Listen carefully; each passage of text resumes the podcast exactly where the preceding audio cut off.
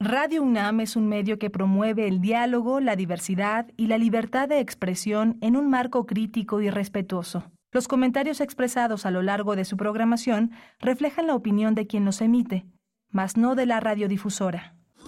Radio UNAM presenta Primer Movimiento. El mundo desde la universidad. Buenos días, buenos días, bienvenidos, bienvenidas. Inicia primer movimiento. Hoy es martes, es 27 de febrero del 2024. Estamos ya en los últimos días, en los últimos días del segundo mes del año. Qué rápido se ha ido.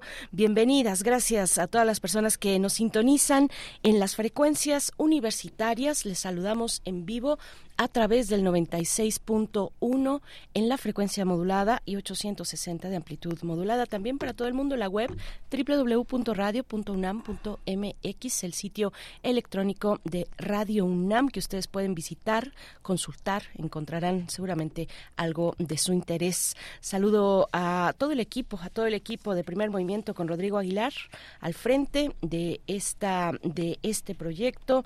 El, en la producción ejecutiva está el señor José de Jesús Silva esta mañana en la operación técnica de la consola, Eduardo Castro en el servicio social y Miguel Ángel Quemain en la conducción. Querido Miguel Ángel, pues aquí estamos, aquí seguimos. Aquí seguimos, no nos hemos ido. No nos hemos ido. un ratito, pero regresamos. Estamos aquí con, hoy tenemos la curaduría musical de Edith Citlani Morales, eh, violinista, comunicóloga, gestora cultural, investigadora musical. El tema que eligió hoy es Egipto. Tendremos también después, inmediatamente después, en esta hora, una conversación con el doctor Pablo Yankelevich, director del Centro de Estudios Históricos del Colegio de México. El Colegio de México eh, recién el mes pasado eh, presentó un podcast, una serie de podcast que eh, cada martes irá nutriendo un repositorio para hablar de el presente. En realidad, desde la historia. Se titula Pasado, Presente Historia en Podcast es eh, el título de esta propuesta sonora del el Colegio de México a través de su Centro de Estudios Históricos. Vamos a platicar de los detalles de este proyecto. No se lo pierdan en unos momentos más. Vamos a tener también eh, el plan Sonora y la inauguración de la primera etapa del parque fotovoltaico. Vamos a hablar del tema con el, doctor Luca Ferrari. Él es doctor en Ciencias de la Tierra, especializado en la temática energética. Es investigador titular C del Centro de Geociencias de la UNAM en el campus Juriquilla. Sí, y antes tendremos una conversación con Pablo Romo, miembro del Consejo Directivo de Serapaz. Hablaremos de Johan Galtung, este sociólogo y matemático eh, danés, uno de los referentes en la investigación sobre la paz. También eh, bueno que realizó eh, digamos entre lo destacado que son varias cuestiones pero una de ellas entre lo destacado de su trabajo una tipología sobre la violencia violencia directa violencia estructural violencia cultural. Bueno pues vamos a conversar con Pablo Romo sobre el legado de Johann Galtung Vamos a tener también Alemania, Parlamento, el Parlamento aprueba la despenalización del cannabis lúdico y la regulación para la autocosecha. Vamos a tratar el tema con Jorge Hernández Tinajero, el es politólogo internacionalista, activista por la regulación de la cannabis, los derechos humanos y las políticas de reducción de riesgos y daños. Y no se pierdan la poesía necesaria esta mañana, como todos los días, hoy en La Voz y en la selección de Miguel Ángel Quemain. Vamos a tener también Sinaloa, el estado invitado de la FIL del Palacio de Minería, que trae como programa este gran estado. Vamos a hablarlo con Juan Esmerio Navarro. Él es miembro del comité organizador de Sinaloa, estado invitado a la 45 Feria del Libro del Palacio de Minería. Y la Filmoteca de la UNAM, dentro de sus cursos, nos ofrece y nos invita a, a asistir a Dirección de Arte en el Cine, herramientas básicas e inteligencia artificial una, un, curso que tendrá lugar los lunes y miércoles a partir del 11 de marzo al 3 de junio junio, eh, Dirección de Arte en el Cine, Herramientas Básicas e Inteligencia Artificial. Bueno, pues inteligencia artificial en todos lados. Vamos a conversar con eh, la persona que impartirá este curso, que es Carlos Fajardo Cadena, director de arte, arquitecto y director cinematográfico, para invitarnos a este, a este curso. No se lo pierdan. Bueno, pues esos son los, los contenidos para esta mañana. Son las 7 con 11 minutos y como cada mañana, como cada día, les invitamos también a participar con comentarios en redes redes sociales, en redes sociodigitales. Hagamos ese puente de comunicación, arroba P Movimiento en X, antes Twitter, y Primer Movimiento en Facebook. Escríbanos, cuéntenos cómo pinta su mañana de martes, cómo pinta su cierre de febrero. Vamos con Edith Zitlali Morales, la música esta mañana. Curadores musicales de Primer Movimiento. Querida Edith Citlali Morales, con el gusto de siempre te saludamos, te damos la bienvenida, violinista, comunicóloga, gestora cultural, investigadora musical. ¿Cómo estás? Muy buenos días. Muy buenos días, Bere, Miguel Ángel. Los saludo con mucho cariño y así también a todas y todos los amigos que cada mañana hacen comunidad aquí en Primer Movimiento. Muy buen día. Siempre un placer estar aquí como cada martes para platicar un poquito de música de lo que tendremos en nuestros interludios musicales del programa. Les voy contando. Hoy les traigo una lista titulada Inspirados en Egipto. Esta civilización que siempre ha despertado curiosidad y admiración en muchas personas, pues lógicamente también ha sucedido así en los compositores europeos. Les platico que las obras que escucharemos este día casi todas fueron escritas a mediados del siglo XIX y están inspiradas o situadas en el caso de dos de ellas, una ópera y un ballet, en la cultura egipcia. Empezaremos con algo del compositor vienés Johann Strauss II, La Marcha Egipcia. Esta obra fue escrita en 1869 y se interpretó en la inauguración del Canal de Suez, esta vía artificial de navegación que une el mar Mediterráneo con el Mar Rojo. Strauss había escrito esta marcha unos meses antes para algún concierto de verano y al final, en noviembre, cuando se realiza la inauguración de esta, de esta vía, pues es interpretada. Es un ejemplo representativo de los sonidos y las melodías de la civilización del Nilo. Después, nos vamos con un italiano, el final del segundo acto de la ópera Aida de Giuseppe Verdi. Recordemos rápidamente que Aida es una etíope que es secuestrada para llevarla a Egipto y es tratada como esclava. Esta partitura fue interpretada por primera vez en el Cairo, en el Teatro de Ópera del Derive, en 1871. Y a partir de ese momento, pues tuvo una gran aceptación y hoy, en el siglo XXI, es una de las más representadas en el mundo. Escucharemos un baile, este pertenece al final del segundo acto. Luego escucharemos la inspiración egipcia de dos franceses. Primero, de Camille Saint-Saëns, vamos a disfrutar de un fragmento del segundo movimiento de su quinto concierto para piano, conocido así como el egipcio. Este concierto fue escrito en 1896 tras un viaje que Saint-Saëns realizó al norte de África y es precisamente este segundo movimiento andante con sus melodías lentas y expresivas las que dan el sobrenombre egipcio a esta partitura. Espero que la disfruten. Luego tendremos al otro francés, a Alexander Vigini, eh, un extracto de la suite El ballet del ballet El egipcio. Eh, precisamente esta obra es con lo que más se recuerda a, a Luigini, a este compositor. Escucharemos el primer número, un allegro non troppo. Y para completar nuestra lista de Otorino Respighi, el primer movimiento de una gran obra orquestal que se llama Vitrales de Iglesia es una obra dividida en cuatro partes y cada una de ellas representa la descripción sonora de diferentes vitrales que Respighi vio en cuatro distintas iglesias italianas y que lógicamente representan pasajes bíblicos. El primer movimiento se llama La huida a Egipto. Aquí les cuento que en la partitura está impresa la siguiente leyenda que pertenece a un texto de San Mateo. Cito, la pequeña caravana avanzó hacia el desierto en la noche estrellada, portando el tesoro del mundo. Fin de la cita. Es un movimiento que eh, es un movimiento a forma de nocturno y es música pues muy serena, muy contemplativa, hermosamente orquestada, como la hacía Respighi siempre. Bueno, pues aquí está, queridas amigas, queridos amigos, música inspirada en la civilización egipcia, creo que van a sentir en las, las melodías y las armonías, el estilo de esta interesante cultura. Espero que sea de su agrado, que la disfruten mucho. Pues por hoy me despido, les mando un abrazo musical enorme y los dejo con la marcha egipcia de Johann Strauss. Hasta la próxima. Hasta la próxima, Edith. Gracias, Edith. Hasta pronto. Hasta el próximo martes. Nos quedamos con esta propuesta musical.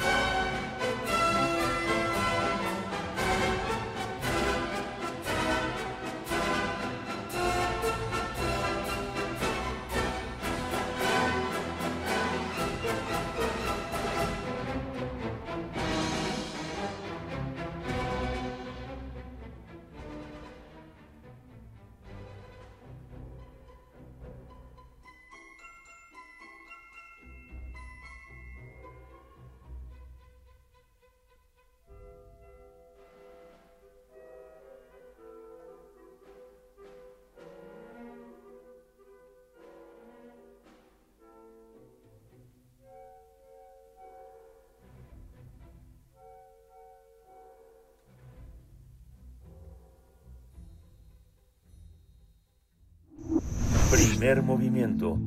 Hacemos comunidad con tus postales sonoras. Envíalas a primermovimientounam.gmail.com De festivales, ferias y más.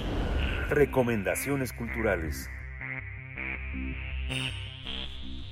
El Centro de Estudios Históricos del Colegio de México se une a la innovación y presenta Pasado Presente, Historia en Podcast, un espacio informativo donde diferentes periodistas platican con historiadores y diversos expertos que nos ayudan a conocer las bases para entender nuestro presente. Se trata de una producción de Quisaya Studios para el Centro de Estudios Históricos del Colmex y en la primera temporada los especialistas hablan sobre diversos temas como la escasez de agua en México, la historia de la tortilla, la historia de la corrupción, y Sistema y el Sistema de Cuotas en Ciudad de México, México Tenochtitlan y, y la construcción de la metrópoli, lenguas mesoamericanas en Chiapas, entre otros temas. La lista de episodios está disponible en la plataforma de Spotify y también en la página electrónica del Centro de Estudios Históricos del Colmex.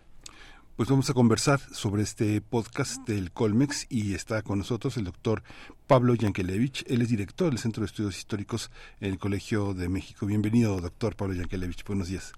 Hola, hola, buenos días. Eh, Miguel Ángel, muy, muy buenos días.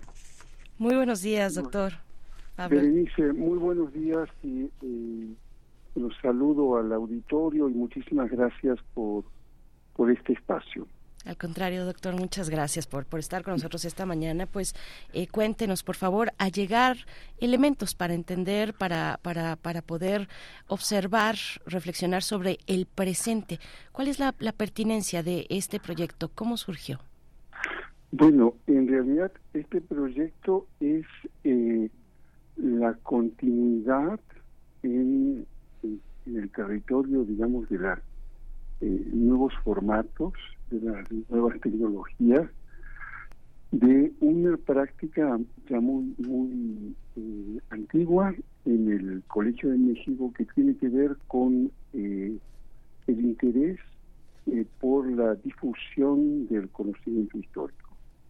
yo recuerdo que hace unos meses, no me acuerdo, creo que fue por octubre o noviembre del año pasado, conversaba con ustedes eh, en torno a un eh, muy viejo proyecto del Centro de Estudios Históricos, que es la historia de la Revolución Mexicana, eh, que se hizo una nueva edición, se completó unos volúmenes que no habían sido terminados, y en aquel entonces anunciamos que próximamente saldríamos en, en, un nuevo formato que eran los podcasts.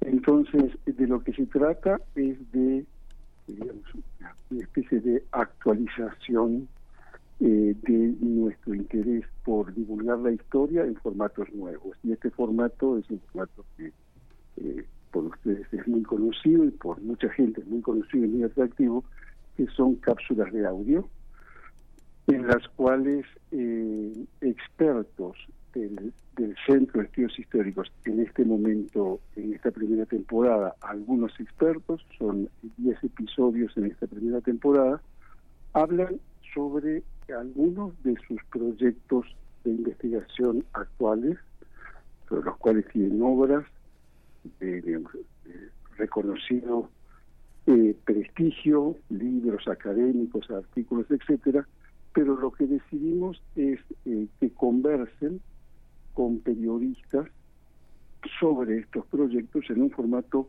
eh, más atractivo, eh, apuntando a públicos no especializados. Y efectivamente, como eh, ustedes decían, se tratan temas muy diversos, tan diversos como los proyectos en los cuales trabajan trabajamos los profesores y profesoras de Estudios Históricos. Esta primera temporada eh, está constituida por 10 episodios, eh, sale un episodio cada semana. Hoy justamente sale un episodio eh, dedicado, ya está, ya está en las plataformas, dedicado a la Inquisición en la de España.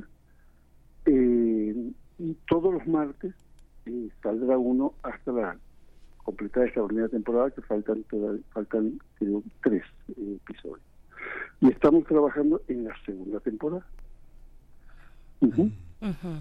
La, entrevista es el motor fundamental de la, de la estructura del podcast.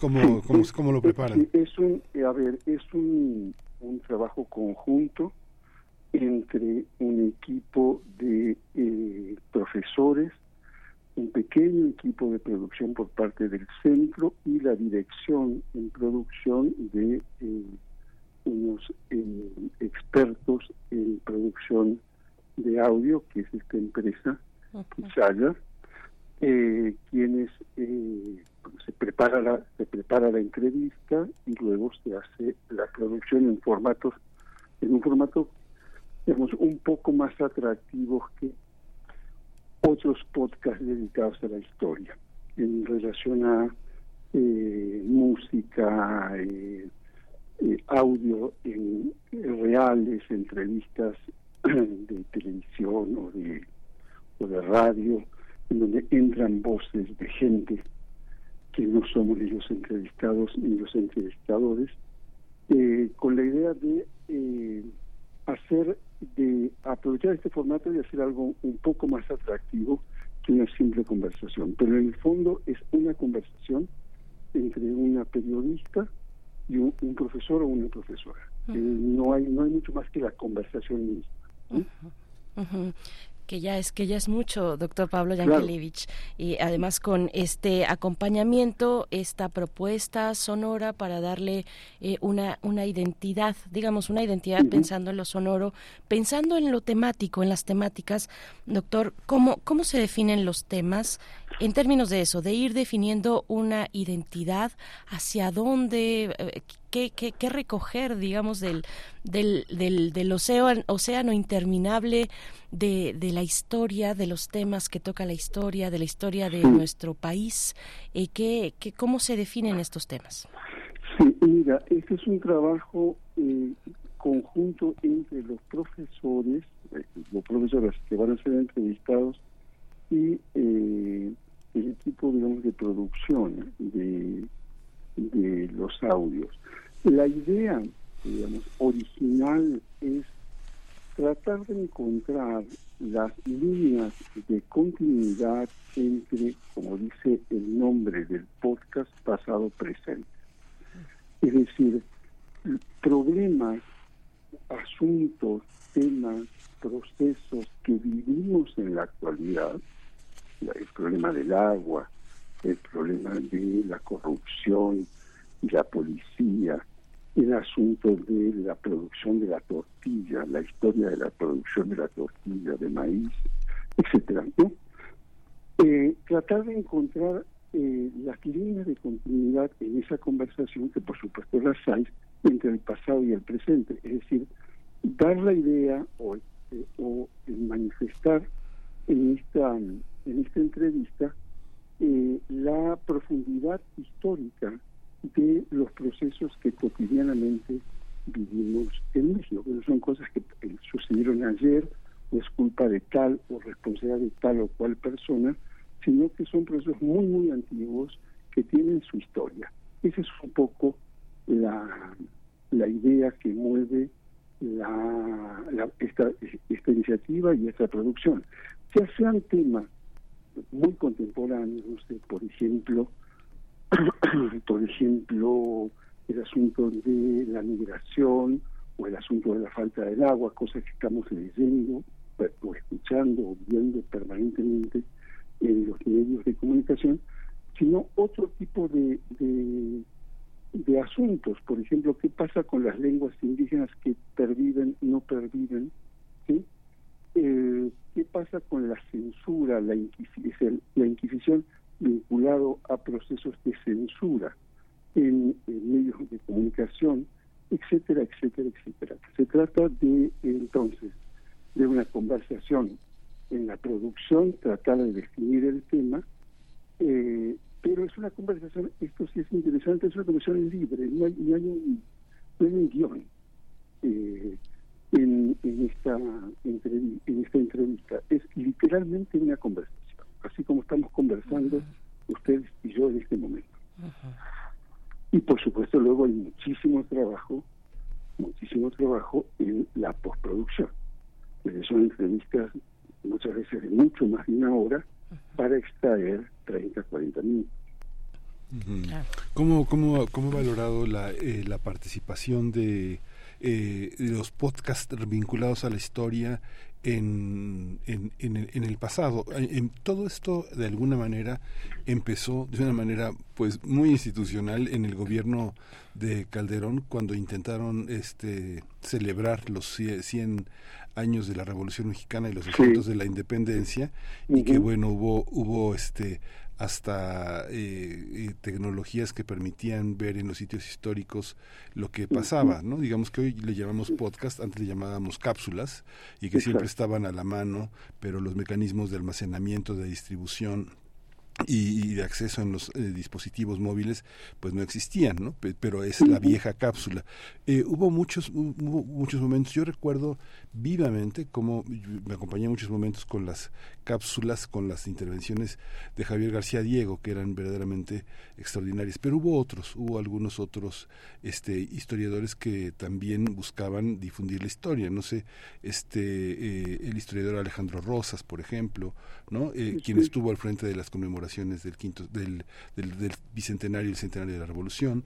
Cómo cómo cómo observa esos antecedentes realmente no son, son, muy diversos son digamos que no no no hay mucha comparación entre ellos más que la profesión no de historiadores pero digamos que la, la, hondura la, el trabajo de fuentes la reflexión interpretativa este ha variado. Cómo cómo observa usted esta diversidad en los antecedentes de los últimos 10 años bueno, es que el, mira, te, cuento lo siguiente, les cuento lo siguiente, para, eh, un poco para contextualizar esto.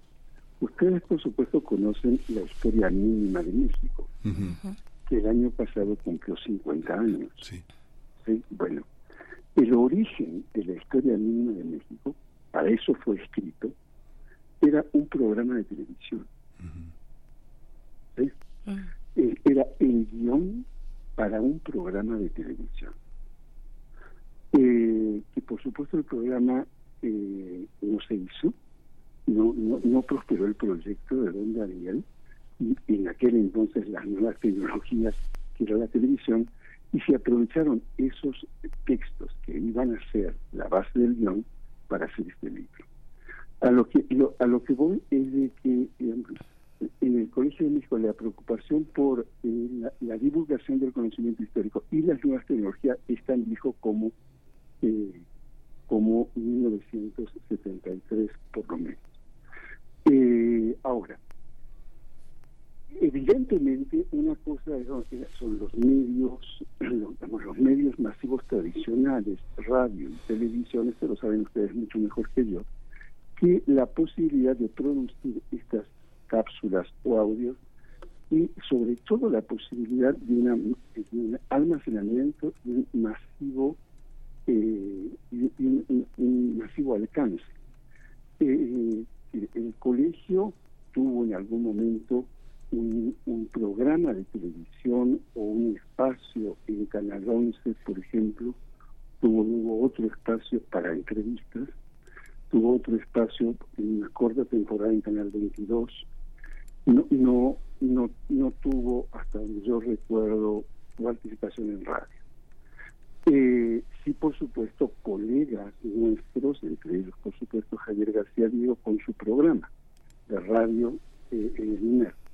Ahora, no ha habido, yo no, no recuerdo, eh, un sostenido interés en la divulgación de la historia en medios masivos. Por supuesto está el enorme e importante proyecto de Krause con Clio, ¿no? Y, sus programas de televisión.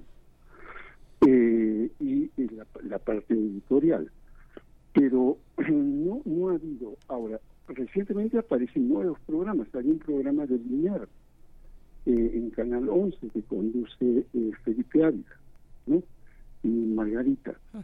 Eh, están apareciendo nuevos, nuevas cosas. A mi juicio, en mi opinión, uno quizás de los proyectos más serios de, divulgación de la historia es el proyecto de memoria, que en este momento está afincado en Archivo General de la Nación con una página web eh, con un nivel de producción verdaderamente extraordinario. Ahí sí, de, nuevo, son, son, cápsulas, pero son cápsulas en video, eh, insertadas en micrositios en su página web de Morita, que es realmente extraordinario el trabajo que está haciendo eh, el equipo que coordina Gabriela Pulido, como, digamos, esfuerzo estatal por una divulgación, digamos, seria, seria, profesional, académica de la historia en formatos nuevos y para públicos muy, muy amplios. En este caso, la cantidad de materiales que hay ahí en Memórica tiene que ver con apoyo a la docencia, sobre todo primaria y secundaria, etc. están apareciendo cosas nuevas. Hay colegas en otras instituciones que también están produciendo podcasts. El Instituto de Investigaciones Históricas de la tiene una serie de podcasts, el CIDE, la División de Historia, tiene una serie de podcasts. Nosotros nos estamos sumando a ese esfuerzo. Ahora, después de escuchar estos podcasts y después de escuchar podcasts que se hacen en otros lugares del mundo, en América Latina, en Europa, en Estados Unidos, optamos nosotros por este formato. Eh, decir, no sé si, el nombre técnico es formato, pero sí por una producción un poco más elaborada que una simple entrevista, mucho menos acartonada que un discurso muy académico, digamos, una cosa mucho más suelta, mucho más libre y con apoyos de sonido, eh, de sonido y con mucha producción eh, para hacerlo eh, un poco más atractivo para atraer digamos, públicos no necesariamente expertos ni especializados ni académicos, sino está dirigido a públicos amplios, sean de nivel escolar que sea, hicimos, hicimos pruebas con adolescentes, con gente mayor, etcétera, para ver si resultaba, no resultaba, atraía, no atraía, etcétera. Entonces es un proyecto que empezamos a pensar hace ya mucho más de un año eh, y bueno, estamos evaluando, de hecho, eh, está corriendo la primera temporada y estamos evaluando para ver cómo seguimos en la en la segunda temporada. Por supuesto. Por ejemplo, en algunos algunos episodios eh, tienen un entrevistado y un entrevistador. Hay otros episodios en donde van a ver dos entrevistados y un entrevistador. Y van a encontrar algún episodio donde hay tres entrevistados y un entrevistador.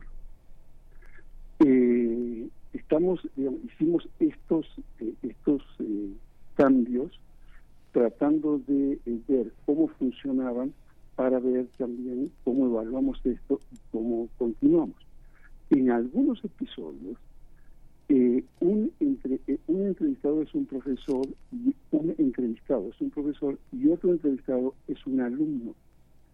Es un tesista que está trabajando, en un tesista doctoral que está trabajando en torno al tema que aborda este episodio. Eh, y estamos viendo que termine esta primera temporada, hacer la evaluación general para definir eh, cuáles son los mejores, las mejores estrategias de cómo funciona con dos profesores, con tres profesores, con, con, los estudiantes, etcétera. Entonces, eh, digamos que es, el, eh, es el primer, la primera temporada, pero es una temporada, si se quiere, de prueba. Pues, pues muchas gracias, doctor Pablo Yankelevich, por esta, por esta conversación. A mí me llama la atención, ya, ya nos gana el tiempo, pero me llama la atención también el aspecto periodístico, al elegir a periodistas para charlar con historiadores del Colmex, con estudiantes del Colmex también. El periodismo y la historia tienen eh, finalmente un interés mutuo pero que varía en el tiempo. Eh, el historiador es el cronista del tiempo. E, e, esos elementos me parecen interesantes que le dan una, una, peculiaridad a este podcast de historia frente a otros que hemos escuchado o podcast de periodismo que no eh, tienen esta relación con, con la historia necesariamente, pero aquí parece que se reúnen estos dos universos. Bueno, es, es interesante, eh, doctor Yankelevich, todo lo que nos comenta. Muchas gracias. Está hecha la invitación para que se acerquen al sitio electrónico del Centro de Estudios de Históricos del Colmex. Ahí van a encontrar eh, ceh.colmex.mx, van a encontrar eh, todo este contenido, estos episodios de la primera de, la primera temporada de este podcast, pero también en Spotify, en Amazon Music, en Apple Music, en iHeartRadio eh, y bueno, pues son las plataformas donde podemos escucharlo también, doctor. Muchísimas gracias. no, muchas gracias a ti, muchas gracias, eh, Miguel Ángel, y que tengan muy buen día y saludo a, a toda la gente que nos está escuchando. Muchas gracias, Muchas gracias. Hasta pronto. Vamos en la curaduría de y Morales, vamos a escuchar Baile del Final del segundo acto de la ópera Aida de Giuseppe Verdi.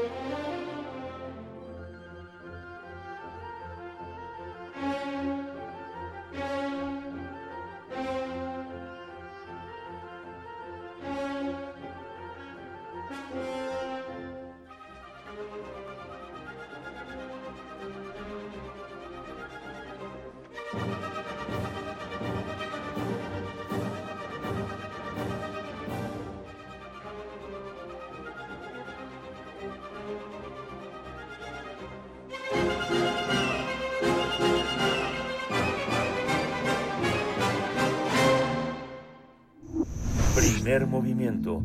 Hacemos comunidad con tus postales sonoras. Envíalas a primermovimientounam.gmail.com Transformación de conflictos. Da mucho gusto saludar esta mañana a Pablo Romo, miembro del Consejo Directivo de Serapaz, profesor eh, de la Facultad de Ciencias Políticas y Sociales de nuestra universidad, para hablar de Johann Galtung, un hombre de paz in memoriam, el tema de esta mañana. Gracias, Pablo Romo. Qué, qué gusto. Bienvenido. ¿Cómo estás? ¿Qué tal? Muy buenos días. buenos días a ti y a todo el auditorio. Buenos días, Miguel Ángel. Hola, Pablo. Buenos días. Gracias, Pablo. Pues te escuchamos. Este, eh, el fallecimiento reciente de este sociólogo matemático danés, un referente para la investigación sobre la paz en la actualidad. Cuéntanos. Pues mira, este, yo creo que es importante eh, que nuestro auditorio y todos nosotros hagamos un breve homenaje a Johann Galtung, un hombre que se dedicó a la paz, a trabajar por la paz, no solamente escribiendo libros, sino en em, en eh, los contextos de grandes violencias, él participaba trabajando en temas de mediación, en eh, trabajos de, de intermediación entre conflictos de alta intensidad, como fue, por ejemplo, en Sri Lanka, en Afganistán, en este, en Ecuador, en y sobre todo muy cerca de nosotros, aquí en en, Centroamérica, en eh, El Salvador. Él, de, hecho, en uno de sus primeros trabajos con mucha intensidad trabaja en la mediación entre el, eh, el farabundo Martí, el ejército eh, rebelde contra el gobierno eh, salvadoreño y participa en este proceso de paz, generando nuevos enfoques, aportando nuevas visiones sobre cómo abordar la paz. Galtung fue un sociólogo noruego que eh, trabajó mucho en, eh, en este en muchas universidades en los temas de paz se destaca eh, su enfoque multidisciplinario eh, no solamente abordaba eh, los temas de paz desde una perspectiva política o militar sino que generó un enfoque integral que tiene en cuenta factores sociales, económicos, culturales y psicológicos. De hecho, eh, pues el famoso triángulo eh, que de Galtung que nos eh, ayuda a entender las violencias nos hace referencia en este triángulo a un aspecto muy importante que que lo aborda y lo señala como un factor fundamental para todo tipo de violencias, que es el estructural. No solamente se, se enfoca en los, en los temas, digamos, de violencias directas, que es uno de los ángulos de este triángulo, o las violencias culturales que podríamos eh, reconocer como por ejemplo eh, sería el colonialismo, el patriarcado, sino también eh, el aspecto estructural, en donde son sistemas complejos sociales que van a generar violencias y estas violencias van a generar en una espiral eh, guerras. Y por eso Galton, en su enfoque holístico, trata de abordar los conflictos desde esta perspectiva muchísimo más amplia. Gracias a él, eh, los estudiosos, los que trabajamos temas de paz, pues eh, tenemos una gran deuda porque va a irse sistematizando tiene una obra muy amplia, eh, eh, Berenice. Fíjate que escribió yo creo que como unos 50 libros y más de mil eh, artículos para revistas especializadas en temas de paz. Es un hombre muy prolífico, en, eh, ha sido, fue un hombre muy prolífico en temas de, de, sistematizar experiencias, recuperar eh, y discutir sobre los grandes temas de paz. A él le debemos eh, esta también no solamente este esta aproximación de, su triángulo digámoslo así que ya se hace más complejo después em, con, eh, con aproximaciones em, mucho más eh, sofisticadas que lo que estoy narrando. Y a él le debemos también la aproximación sobre el tema de paz eh, negativa y paz positiva que tantas veces uso yo para mi para mi columna en este en, este radio, en esta radio.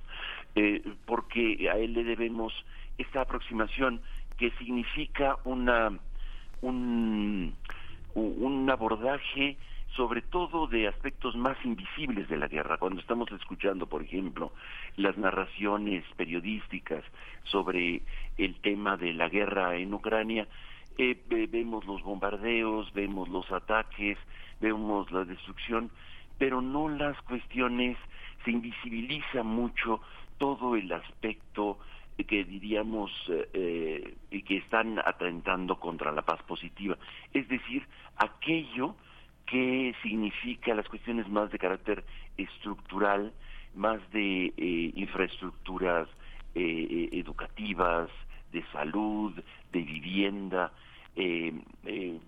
la vida misma de los refugiados, etcétera. Este, estos aspectos que se invisibilizan por sobre o subrayar los aspectos de la violencia directa y sobre todo de los grandes combates creo que es muy importante, eh, Galtung ha sido muy importante para em, resaltar estos aspectos, sobre todo cuando dice que la paz no es solamente la ausencia de un conflicto violento, sino que em, es eh, aquellas relaciones que van a contribuir al bienestar de las personas y de una sociedad. Y en ese sentido, la paz positiva va a cobrar un aspecto muy, muy importante en su reflexión y en su, em, en su trabajo eh, que nos lega, que nos ha dejado en una cantidad muy importante de libros, que yo invitaría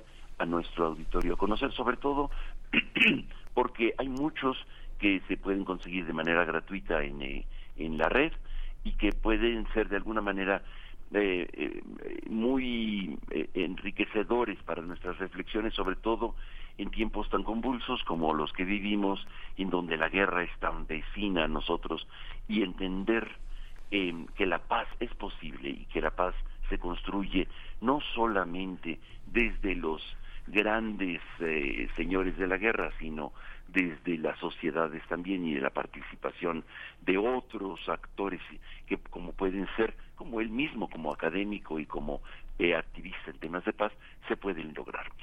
Y yo recomendaría para nuestro nuestro auditorio que está interesado en conocer más sobre Johann Galtung en algunos de los libros que se han publicado y que pueden eh, conseguirse de una manera muy sencilla eh, y que pueden ayudar mucho a nuestra reflexión. Por ejemplo, la teoría de la paz, estudios sobre la paz y la guerra, que es uno de sus primeros libros ya en el siglo pasado, ya empezaba a finales de los ochentas, eh, eh, trabaja y que eh, va concomitante con los trabajos que está haciendo en la mediación entre el farabundo Martí y el gobierno de El Salvador. Otro libro importante que también recomiendo es eh, La violencia, paz y desarrollo. Son ensayos sobre em, eh, cómo construir paz, cómo trabajar temas de paz. Está eh, publicado y es gratuito, se puede encontrar en el Instituto de Paz de Barcelona. ahí se puede bajar estos libros, sobre todo pues, mm, porque eh, ahí tiene ya en el 99 a finales de, del milenio tiene ya el pensamiento mucho más completo de todo lo que va a ser su obra eh, eh, siguiente y previa. hay otros estudios importantes sobre temas de violencia que creo que pues no deja desgraciadamente de estar en, en constantemente en las reflexiones la violencia y eh, él aborda desde estas perspectivas que estamos eh, señalando. Hay un, libro muy importante que se llama Tras la violencia, estudio de la política a través de la guerra y de la paz, también publicado en este en Barcelona. Hay varios que están publicados en Barcelona. Desgraciadamente en México hay muy poco muy pocos editoriales que hayan publicado obra suya de sus más de 40 50 libros que tiene publicados este autor. Recomiendo pues este a nuestro auditorio a Johann Galtung como un gran eh, em, hombre que ha trabajado en temas de paz, no solamente desde su escritorio, sino en las mediaciones de conflictos muy álgidos en el mundo entero. Pues hasta aquí mi reflexión. Muchas gracias por la misma, eh, Pablo Romo. Gracias. Eh, y bueno, nos quedamos con estas recomendaciones. Qué oportuno eh, hacer esta revisión. Gracias por ello. También hay em, una, si, me permiten, de, mi parte, también recomiendo que está de acceso libre, además en Internet, los cuadernos de estrategia de el, mm, estos cuadernos de estrategia del Instituto Español de Estudios Estratégicos. Es el cuaderno número 183 y ahí, bueno, en una colección de distintos autores aparece también Galton, precisamente en una explicación, digamos, breve y sencilla, concreta, sobre este triángulo, esta tipología de la violencia, ¿no? La estructural, la directa, la cultural, que creo que también nos puede ayudar. Está por ahí de la página 140. Es un, es un material amplio que reúne a distintos autores de 2017.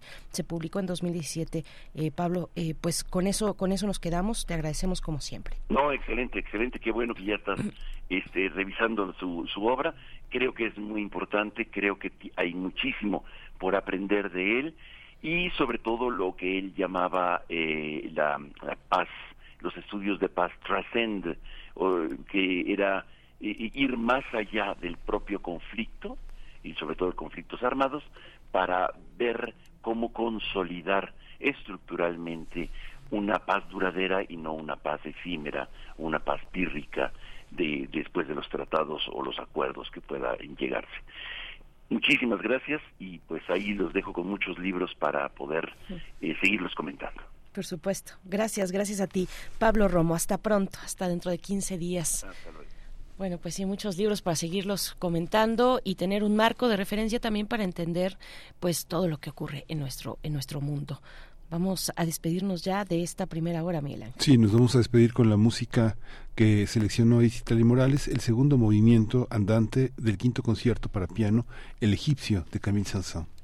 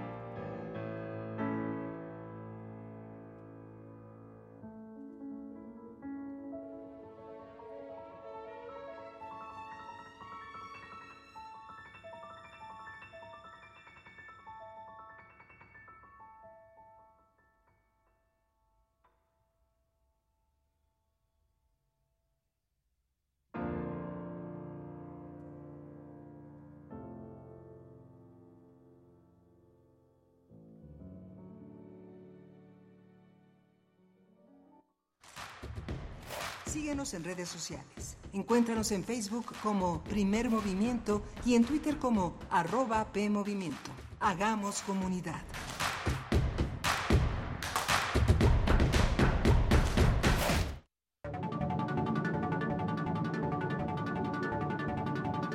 Escuchas Radio UNAM 96.1 en frecuencia modulada. Visita nuestra página web radio.unam.mx.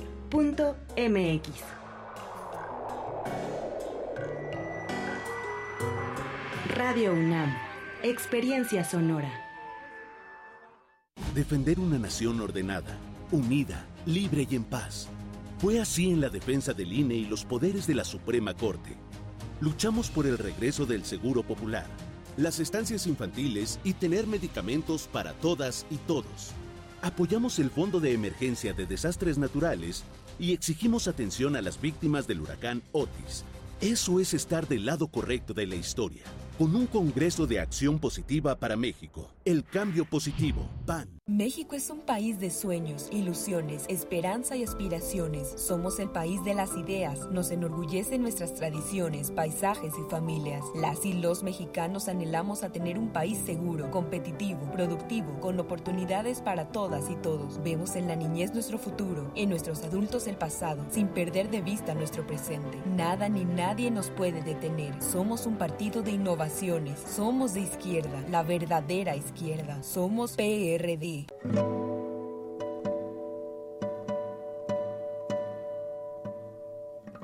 Hola, soy Ana Lara y los invito a descubrir quiénes son los compositores contemporáneos, qué escriben y quién los interpreta. La cita es todos los miércoles a las 18 horas en Nació una nueva música, por supuesto en Radio UNAM 96.1 FM, Experiencia Sonora.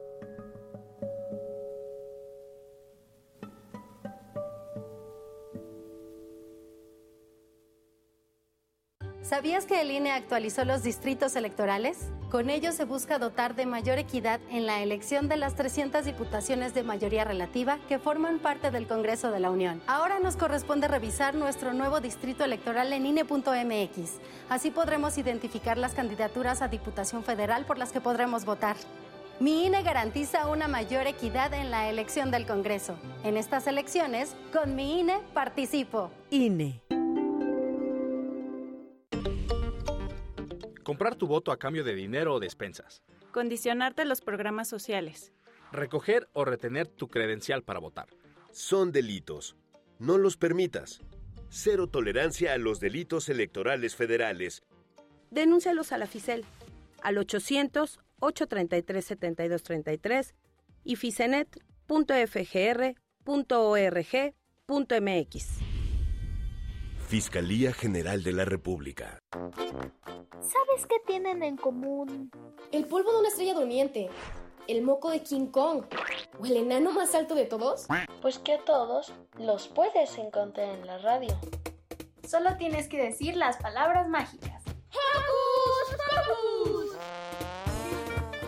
Para tus orejas y escúchanos todos los sábados a las 10 de la mañana por Radio UNAM. Experiencia sonora. El futuro es emoción. Ya tenemos la nueva opción. Movimiento Fosfo, Fosfo. Movimiento Ciudadano Fosfo, Fosfo. Movimiento Fosfo, Fosfo. Movimiento Ciudadano Fosfo, Fosfo. Movimiento Ciudadano.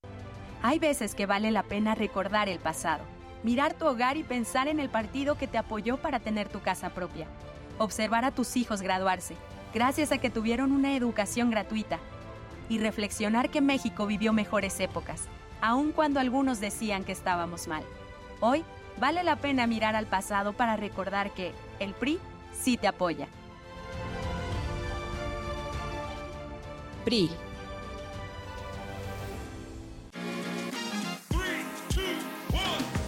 Libros, Conferencias, música, talleres y más sorpresas esperan por ti en la edición 45 de la Feria Internacional del Libro del Palacio de Minería.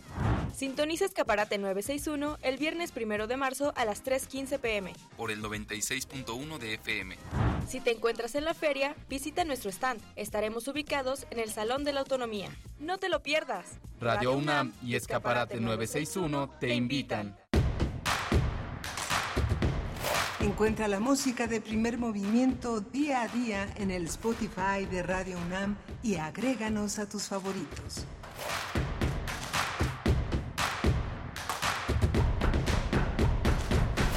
Hola, buenos días. Ya son las 8 de la mañana con 6 minutos en esta Ciudad de México. Estamos en Radio UNAM y esto es Primer Movimiento. Estamos en el 96.1 de las frecuencias NFM, en el 860 en AM. Estamos en Primer Movimiento en Facebook, en P Movimiento en X y estamos haciendo comunidad con ustedes a través también de la wide web con intermitencias, pero bueno, hay que ir de la red al pequeño radio de, de, pilas o recargable que puedan que puedan ustedes tener. Rodrigo Aguilar está al frente de la producción ejecutiva y esta mañana José de Jesús Silva en los controles técnicos, mi compañera Bernice Camacho al frente de la conducción. Querida Berenice, buenos días. Miguel Ángel Quemain, muy buenos días. buenos días a toda la audiencia que se suma en estos momentos a la transmisión de Radio UNAM y también quienes nos alojan en Radio Nicolaita a través del 104.3 en frecuencia modulada en Morelia. Saludos, buenos días y bienvenidos. Vamos a iniciar esta segunda hora de transmisión hablando del el plan Sonora y la inauguración de la primera etapa del parque fotovoltaico en Sonora. Vamos a conversar con el doctor Luca Ferrari. Él es doctor en Ciencias de la Tierra, especializado en la temática energética, investigador titular del Centro de Geociencias de la UNAM en su campus Juriquilla, nos va a acompañar para eh, pues hacer una revisión de lo que esto significa, del plan Sonora y de este parque fotovoltaico que se dice, bueno, eh, sería eh, o será el más grande de América Latina, está en su primera etapa y, y, bueno, pues esto que, que pues se coloca en la cuestión de la energía verde en México. Vamos a tener esa charla en un momento más. Y vamos a tener también Alemania, el Parlamento aprueba la despenalización del cannabis lúdico y la regulación para la autocosecha. Vamos a tratar este tema con Jorge Hernández Tinajero. Él es politólogo internacionalista, activista por la regulación del cannabis, los derechos humanos y las políticas de reducción de riesgos y daños. Bien, pues les invitamos a participar con sus comentarios en redes sociales, siempre muy valiosos para este equipo. Vamos, vamos con nuestra nota nacional. Hablaremos del el parque fotovoltaico y la energía renovable en México. Primer movimiento. Hacemos comunidad con tus postales sonoras. Envíalas a primermovimientounam.gmail.com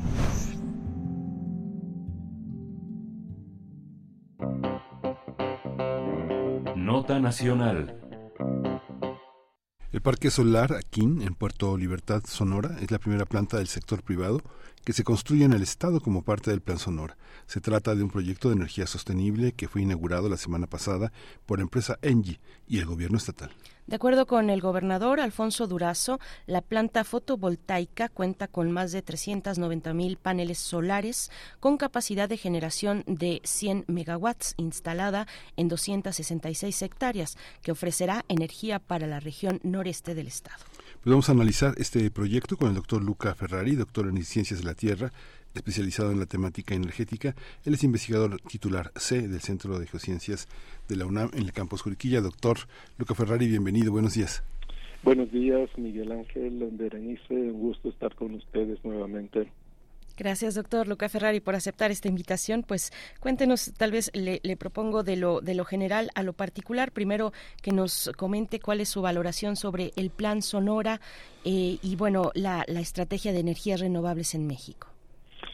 Bueno, el Plan Sonora es eh, un conjunto de acciones que emprendió el gobierno del Estado, del eh, gobernador Durazo, desde que tomó el poder eh, por parte del Partido Morena, donde ha decidido impulsar varios proyectos energéticos, entre estos también esto de las centrales fotovoltaicas, pero también la interconexión, o sea, construcción de más líneas de alta tensión, eh, también un gasoducto y una, una central de licuefacción de gas en Puerto Libertad um, para exportar gas licuado, aparentemente.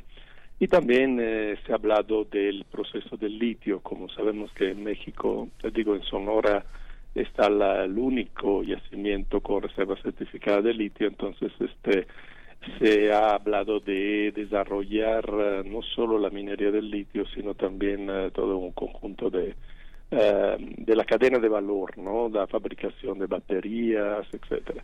eso el litio ha quedado un poco, digamos, parado en los últimos, el último año, año y medio, no ha avanzado, no se ha avanzado mucho.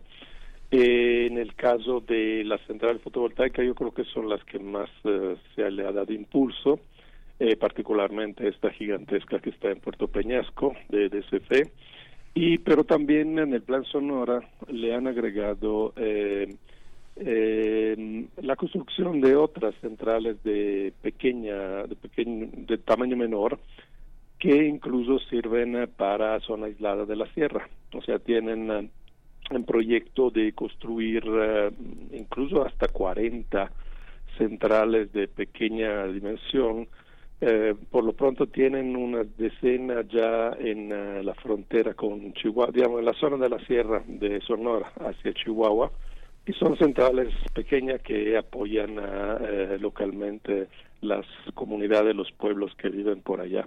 Entonces es un conjunto de acciones para, bueno, pues proporcionar más energía aquí a, a Sonora y del punto de vista del gobierno federal, obviamente se presenta como una manera de cumplir con los acuerdos um, de París y descarbonizar la matriz, uh, al menos la matriz eléctrica del país. Ahora, eso el, se ve todo bien, en realidad luego cuando uno empieza a ver los detalles, bueno, eh, no es así de sencillo. O sea, lo, lo que se puede eh, generar con esas megacentrales, por ejemplo, la central de Puerto Peñasco, esta que, que inauguraron hace un año, la primera etapa, y ahora eh, va a estar más o menos a la mitad de su capacidad, llega a 400, casi 500 megawatts instalado, que bueno, es una gota en el mar. o sea, a pesar que va a ser la más grande de, América Latina, eh, se dice que va a, a producir eh, un terawatt al año. Sonora gasta 15, pero incluso ese mm, número que dan a mí se me hace un poco exagerado porque este sería un factor de planta de 50% que no existe en ninguna parte del mundo. Pero si esa parte técnica la podemos ver después. La otra cuestión aquí es que por un lado es cierto que el sol es, es, de México, entonces si nosotros generamos electricidad a través del sol, estamos disminuyendo la dependencia energética del gas de Estados Unidos. Sabemos que importamos una cantidad enorme de gas natural eh, hecho con fracking en Estados Unidos para precisamente generar energía eléctrica. El 63% de toda la electricidad que generamos en el país viene del gas. Entonces, claro, si eh, metemos centrales uh, en México, disminuimos esta dependencia de la importación del energético, pero hay que recordar que México no produce paneles solares, o sea, ensamblamos, pero eh, los paneles se hacen y, y los, los, insumos de, para la, la, el ensamblamiento de, de, los paneles se hacen en otros países, el 90% se hace en China. Y particularmente eh, los paneles que se están utilizando aquí en Sonora vienen uh, de China, vienen de uh, por barco y luego por por tierra y lo llevan ahí y, y, entonces bueno estamos dependiendo otra vez de una tecnología importada. Uh -huh. sí es una es poco una una ilusión. Qué tan duradera puede ser esta ilusión doctor digamos qué tanta continuidad y qué tan ejemplar puede ser para el resto del país bueno Sonora es el estado que tiene más insolación, o sea, más radiación solar. Evidentemente, si queremos desarrollar energía solar, es el lugar donde hacerlo. También porque hay una baja densidad de población, hay gran parte, bueno, una parte del, del, del, territorio es desierto, entonces digamos que no tenemos que, como Yucatán querían hacerle o le han hecho en parte, quitar la selva para poner paneles solares, que es una estupidez de mi punto de vista, ¿no? O sea, porque las, los árboles son paneles solares naturales, o sea, capturan la energía solar y son muchísimo más ecológicos, este, pero al menos en Sonora, digamos, el impacto ambiental no es tan fuerte como en otras zonas donde hay vegetación o no compite con territorio agrícola, porque hay que recordar eso, que la como es muy diluida la, la, la, la, fuente solar, necesitamos de grandes extensiones para poder generar esa energía. En el caso, por ejemplo, de la central de Puerto Peñasco, eh, son uh, ya como 10 kilómetros cuadrados para producir, uh, ahí dicen uh, un, un terawatt al año, yo creo que va a ser menos según los factores de planta que se manejan, pero para producir la misma cantidad con una central basada en ciclo combinado o sea, en gas necesitamos un kilómetro cuadrado pues quizás no entonces o, o menos 500 metros cuadrados. Entonces la verdad es eh, eh, repito Sonora está bien en este sentido porque tiene la mayor cantidad de sol y pues este el impacto no es tan fuerte como en otras zonas porque siempre hay un impacto hay que recordarlo. Pero por otro lado también hay que recordar que estas centrales bueno, un panel solar en estas condiciones, además de extremo calor, este polvo, etcétera, eh, no duran 40, 50 años como puede durar una central uh, de, basada en combustibles fósiles. Eh, durarán 20 años, no lo sabemos porque no, no, sea, no hay todavía un registro. Se dice que pueden durar 25 años, sí, pero en condiciones óptimas y las temperaturas que hay en Sonora son extremas y además con el cambio climático están empeorando. Entonces, cuando la temperatura llega a más de 40 25 grados, empieza a, a disminuir también la eficiencia del panel. Entonces, eh, solo para poner en contexto todo, o sea, son, son- hay que ver los pros y los contras, ¿no? De, de, de esto. Ujú. Eh, doctor, no- nos, nos decía eh, que, que nos adelantaría, más, bueno, que, que ya más adelante platicaríamos de la cuestión técnica. Cuéntenos, ¿qué, ¿qué hay que decir sobre esta planta fotovoltaica?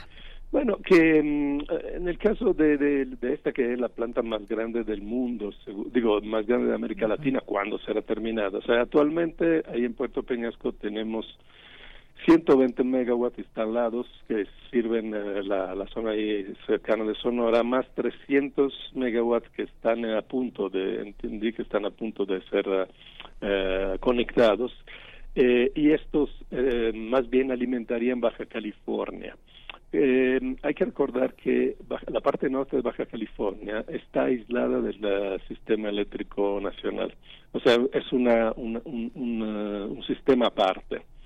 Y eso, bueno, evidentemente genera problema porque pues, cuando hay mm, exceso de demanda, pues eh, no hay de dónde sacar, ¿no? Porque el sistema eléctrico se basa en esto. O sea, si todo está interconectado, aunque hay, hay pérdidas de un- con la distancia, pero digamos, se puede alimentar de otra central que esté más lejos. En, este, en el caso de Baja California, solo hay unas cuantas centrales ahí entre Tijuana, Ensenada, este, Mexicali, eh, principalmente basadas en combustibles fósiles. Hay también la gran central geotérmica de Cerro Prieto y un- una eólica por ahí, pero digamos, este, la demanda es cada vez mayor. Entonces, un- la central eh, fotovoltaica de Sonora eh, va a tener una línea eh, que va a mandar energía producida con solar a Baja California. Este, lo que, sin embargo, bueno, es, es, eh, ayuda, pero pues tampoco va a resolver completamente el problema, porque por otro lado, eh, he sabido que no va a ser sencillo conectar el sistema de Baja California con lo de Sonora y el resto del, país. En realidad esta central fotovoltaica será dividida en dos, por lo pronto por lo menos. Una parte que alimenta Sonora y la otra parte que alimenta Baja California, pero no están conectadas porque el punto de vista técnico es muy complicado. El, el problema del, del solar, eh, hablando ya de cuestiones técnicas, es también que genera energía eléctrica continua, corriente continua. Y el, eh, la electricidad que tenemos en las casas en todo lado es cor- corriente alterna. Con esa funcionan todos los equipos, todos los motores, etcétera, ¿no? Entonces, el problema es para poder eh, utilizar una central fotovoltaica en el sistema eléctrico se necesitan estos equipos que llaman inversores que transforman de energía de corriente continua a corriente alterna. Y esto tiene que tener una cierta frecuencia de 50 a 60 Hz, se llama, porque si, eh, si no está todo con esta frecuencia, o sea, nosotros cuando metemos algo, enchufamos algo, necesitamos que sea una cierta tensión, es decir, 110 voltios, pero también una cierta frecuencia, que es 50-60 Hz, max, el rango máximo de variación. Si no está en esta fase, se, hay problemas con los equipos, incluso se pueden echar a perder. Entonces, las, las energías solar, la energía solar tiene el problema de eh, mantener esta, esta frecuencia en fase a través de todo el sistema. Entonces, este es el, otro detalle del meterle mucho solar. Además está el problema de la intermitencia, bueno, no, no, no llaman la intermitencia, pero digamos de la variabilidad, ¿no? Entonces el sol empieza a salir, este, entonces los paneles empiezan a generar, generan a su máxima potencia cuando el sol está a 90 grados, eh, incide 90 grados el rayo solar sobre el panel y luego va bajando otra vez y obviamente de noche no generan. En la central de Puerto Peñasco, para aumentar, digamos, el tiempo con que se genera a la máxima, digamos, potencia, la potencia nominal, hay unos seguidores solares, es decir, los paneles están montados sobre unos equipos que van dando vuelta tratando de orientarse siempre de manera óptima con respecto al sol. Pero aún así no podemos evitar que al menos mitad del tiempo no hay generación y durante el resto del, del, día no siempre se genera al máximo de la potencia. Entonces, bueno, son todos detalles que es importante conocer, porque uno dice 100 megawatts, o sea, un- o al final las centrales de Puerto Peñasco va a ser de 1000 megawatts, que es mucho, pero eso es la potencia nominal. ¿Cuánto tiempo genera con esta capacidad? Bueno, es mucho menos, normalmente es el 25% del tiempo. este, lo que se llama el factor de planta. Y ya es un buen factor de planta. Digo, normalmente en México ese es el, número que tenemos. Esta, esta, esta, esta visión obliga, como usted ha señalado en programas anteriores, a tener fuentes alternas de energía y tratar de que estas fuentes alternas vayan de acuerdo también a las políticas y los programas públicos. La gente en Sonora se da cuenta de esto, digamos, forma parte estas necesidades eh, este, tan, tan, eh, tan en- inminentes de una, una, una especie de activismo de demanda social. Hay grupos que, que reclaman una forma de continuidad que no tienen la posibilidad de ofrecer los programas que son pues son como usted lo señala ahora un poco paliativos no un poco coyunturales y, y un poco este, con la incertidumbre de qué va a pasar siempre en el con los con los próximos gobiernos no Sí, bueno, este, yo creo que la mayor parte de la gente, no solo en Sonora, en general, en México, en el mundo, no tiene, eh, di- digamos, digamos que no tiene la menor idea de cómo funciona el sistema energético, desafortunadamente, y, particularmente la electricidad, que parece casi mágico, ¿no? O sea, ahí está, ¿no? Pues ya, enchufas y ahí está. Además, como no se ve, ¿no? O sea, lo que está atrás para poder proporcionar toda esta energía es desconocido por la mayor parte de la gente. Cuando uno se pone a estudiar esto, se da cuenta que el sistema es muy frágil y que además estamos en una etapa ya donde cada vez nos cuesta más producir energía. Entonces sí hay hay, hay gente, hay eh, movimientos activos, digamos, en, el, en la de la cuestión energética, pero casi siempre son como de resistencia, por ejemplo, de resistencia que le pongan una presa hidroeléctrica, que le pongan un megaparque eólico, solar, etcétera. ¿Por qué? Porque están afectando directamente sus territorios. Pero eh, no hay mucho, digamos, ah, conciencia de que necesitamos cambiar un poco el paradigma energético y ponernos a eh, valorar mucho más la energía y hacer un uso mucho más parsimonioso, no derrocharla, eh, eh, porque eso yo creo que es importante. Y, y bueno, eh, regresando al caso de, de Sonora, eh, algo que quería decir también es importante, porque Sonora es uno de los estados que gasta más eh, para enfriar, o sea, el... ah, el 40, ¿cuántos son? Cuatro, como cinco, la tercera parte del consumo eléctrico de Sonora es para enfriar las casas eh, y bueno la- el sector residencial, comercial, etcétera. ¿Por qué? Porque pues tienen seis, siete, ocho meses al año que sin aire acondicionado no se vive. Ahora, el meterle más energía eléctrica para poder meter más aire acondicionado ah, o sea, realmente eh, es- no, no, no, no es la mejor forma. O sea, deberemos, en, por ejemplo, en este caso, abordar el tema energético de un punto de vista mucho más integral. Por ejemplo, en lugar de construir grandes centrales, no, en lugar no, digamos, pero además de construir eh, centrales que puedan proporcionar eh, energía eléctrica a un precio asequible, deberíamos también hacer programas para construcción de vivienda que sean mucho más aisladas térmicamente. Eso te ahorra muchísimo, muchísima energía para enfriar. Las casas no están construidas de manera tal que eh, se pueda mantener cierta temperatura cuando afuera hay 45 50 grados. Son casas que se calientan inmediatamente, entonces uno le mete eh, el aire acondicionado, la mete al máximo y ahí se dispara la- el consumo, ¿no? Entonces, esa es una de las cosas. La otra cosa es también, bueno, desde el punto de vista del transporte. O sea, el, el transporte es el, la primera eh, fuente de consumo eh, de electricidad, de, no de electricidad, de, de energía en México. Entonces, ahí donde podemos ahorrar ahorrar en el transporte nos permite pues no tener que estar generando y a su vez cuando se genera siempre hay una, un impacto. Incluso los mismos paneles solares, o sea, claro que no generan emisiones ah, cuando están funcionando, pero pues toda la fabricación sí ha generado muchísimas emisiones. Y, y así a seguir, o sea, porque por ejemplo, el, ah, para que pueda funcionar bien el- los parques solares, ahora le están metiendo baterías también. Por ejemplo, la central de Peñasco le va a meter 192 megas de batería al total al final, que son casi el 20% de la capacidad de instalación. Bueno, las baterías se hacen con eh, litio, cobalto, níquel, eh, eh, grafito, o sea, un- toda una serie de minerales que se tienen que extraer y la minería siempre tiene un impacto ambiental. Entonces, al aumentar la demanda de baterías y de paneles solares, de aerogeneradores, toda esta tecnología que llamamos verde, en realidad estamos impulsando mucho la minería con todos sus impactos.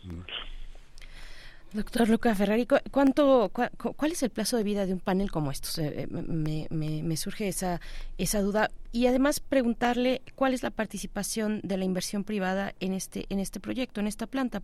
Se lo pregunto en términos, digamos, del discurso, y no solamente el discurso, pero sí el discurso oficial respecto a la soberanía nacional, a la justicia social, llevar electricidad a toda persona en, en el país a un costo accesible. Estamos viendo que eh, en estos momentos hay una discusión sobre eh, un, un debate, un debate sobre la electricidad, un debate energético eh, con, con, con esta iniciativa de reforma constitucional que propuso el presidente el 5 de febrero pasado en materia de energía, en lo que toca a materia de energía para for- fortalecer a la CFE, esto con ese mismo argumento, el de la soberanía nacional y la justicia social.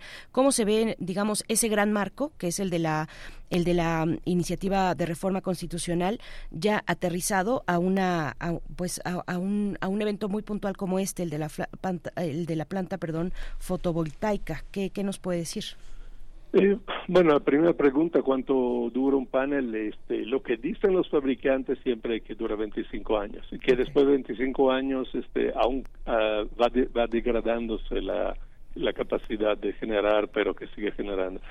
Entonces eso es es una promesa que yo no sé hasta qué punto se puede, eh, digamos, cumplir en condiciones reales del medio del desierto de Sonora que va a más de 50 grados. Pero va a ver, digamos, son, un par de décadas probablemente. Ahora, sobre la propiedad, bueno, eso yo entiendo que es una, em, es una central de CFE que va a estar, eh, creo que estaba ah, planeada para ser casi mitad y mitad de la, de la CFE del estado de Sonora. Hay otras centrales que se están construyendo, estas pequeñas que le decía en Sonora, que van a ser a cargo del Estado. Eh, o sea, en realidad todo esto, este despliegue de solar fotovoltaico es eh, totalmente del Estado. Han tenido financiamientos externos. Entiendo que SFE, por ejemplo, ha tenido un financiamiento por parte de la em, la empresa eléctrica francesa, del Estado francés, EDF. Eh, no sé exactamente los términos, digamos, pero no, mm, eh, por lo que yo he visto, eh, todo este plan Sonora y, todas estas centrales son ah, enteramente con propiedad del Estado capital público. No sé si ha habido ahí alguna donación, pero finalmente no, no son eh, de ninguna forma subcontratadas a, a empresas privadas. O sea, empresas privadas la están construyendo, sí, subcontratada por CFE, pero la, propiedad es del Estado. Entonces, digamos que con esto también se está mostrando que, bueno, pues este no es que el, el, Estado mexicano, el CFE, etcétera, sea solo para, digamos, prediliga las eh, fuentes fósiles, porque eh, ahora con esta central y las demás que van a construir, porque el plan es construir otras cuatro, o sea, eh, no sé cuánto se van a tardar, porque esta va a terminar hasta 2027. Pero, eh, digamos, ya con esto, el, el porcentaje de generación eh, renovable que tiene CFE va a ser incluso mayor que la que tienen los privados. Eh, los privados tienen solar y, eólico, y, y, tienen como el alrededor del 12% de la generación eléctrica y el Estado con hidroeléctrica y geotermia y ahora con estas uh, solar va a tener un poco más. Entonces, pues, ahí, digamos, se quita un poco el argumento de que se genera solo con centrales sucias. Este, luego sobre el debate, yo, digo, yo creo que estas reformas, algunas de estas son cosas que ya se habían intentado pasar, no uh -huh. pasaron, se reiteraron más con propósitos de, de ponerla en el debate político antes de las elecciones, más que con la esperanza de que pudieran pasar.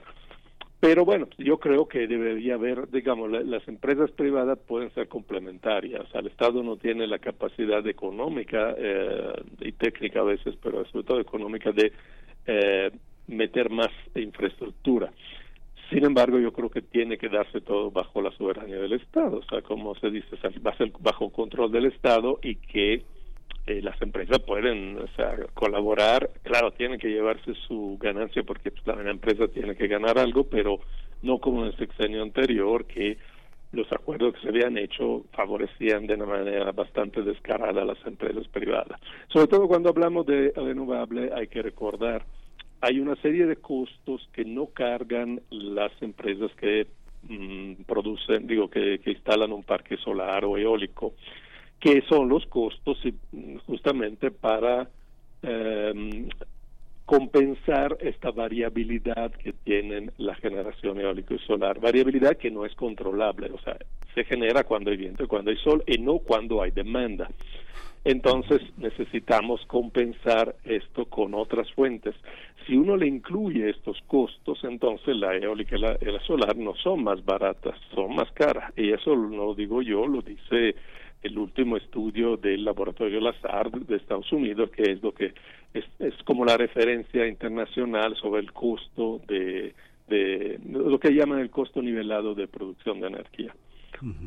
Son más caras, pero al mismo tiempo podría decirse en términos muy muy muy sencillos que son más saludables y mejor inversión. Sí, definitivamente. O sea, hay que poner, si uno le pone, claro, no, no, no tenemos que verlo todo en el punto de vista económico, digamos, ¿no? Pero uno de los argumentos que siempre se da, que eólico y solar son cada vez más baratos y ahora son mucho más baratas que todas las demás, pues no es tan cierto.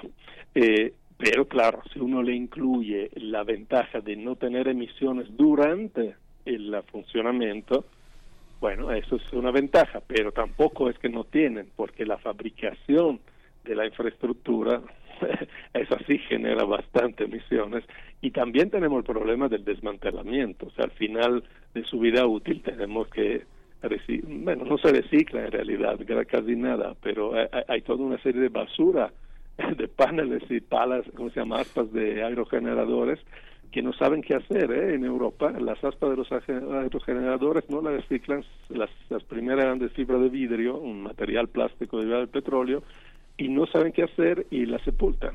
O sea, entonces ahí también tenemos un problema ecológico, ¿no? De qué hacer con la basura de la infraestructura renovable. Pues muchas gracias por, por esta participación, doctor Luca Ferrari. Le envían saludos por acá también la audiencia. Eh, ojalá que, que próximamente, eh, muy pronto, estemos de vuelta al habla. Muchas gracias. Hasta pronto. Gracias a ustedes. Hasta luego. Muchas gracias, doctor. Pues muy, muy, muy, muy interesante, muchísimo estudio, muy, muy, este, muy importante toda esta revisión. Vamos a continuar con la curaduría de Isitali Morales, con Egipcio, Egipto como tema.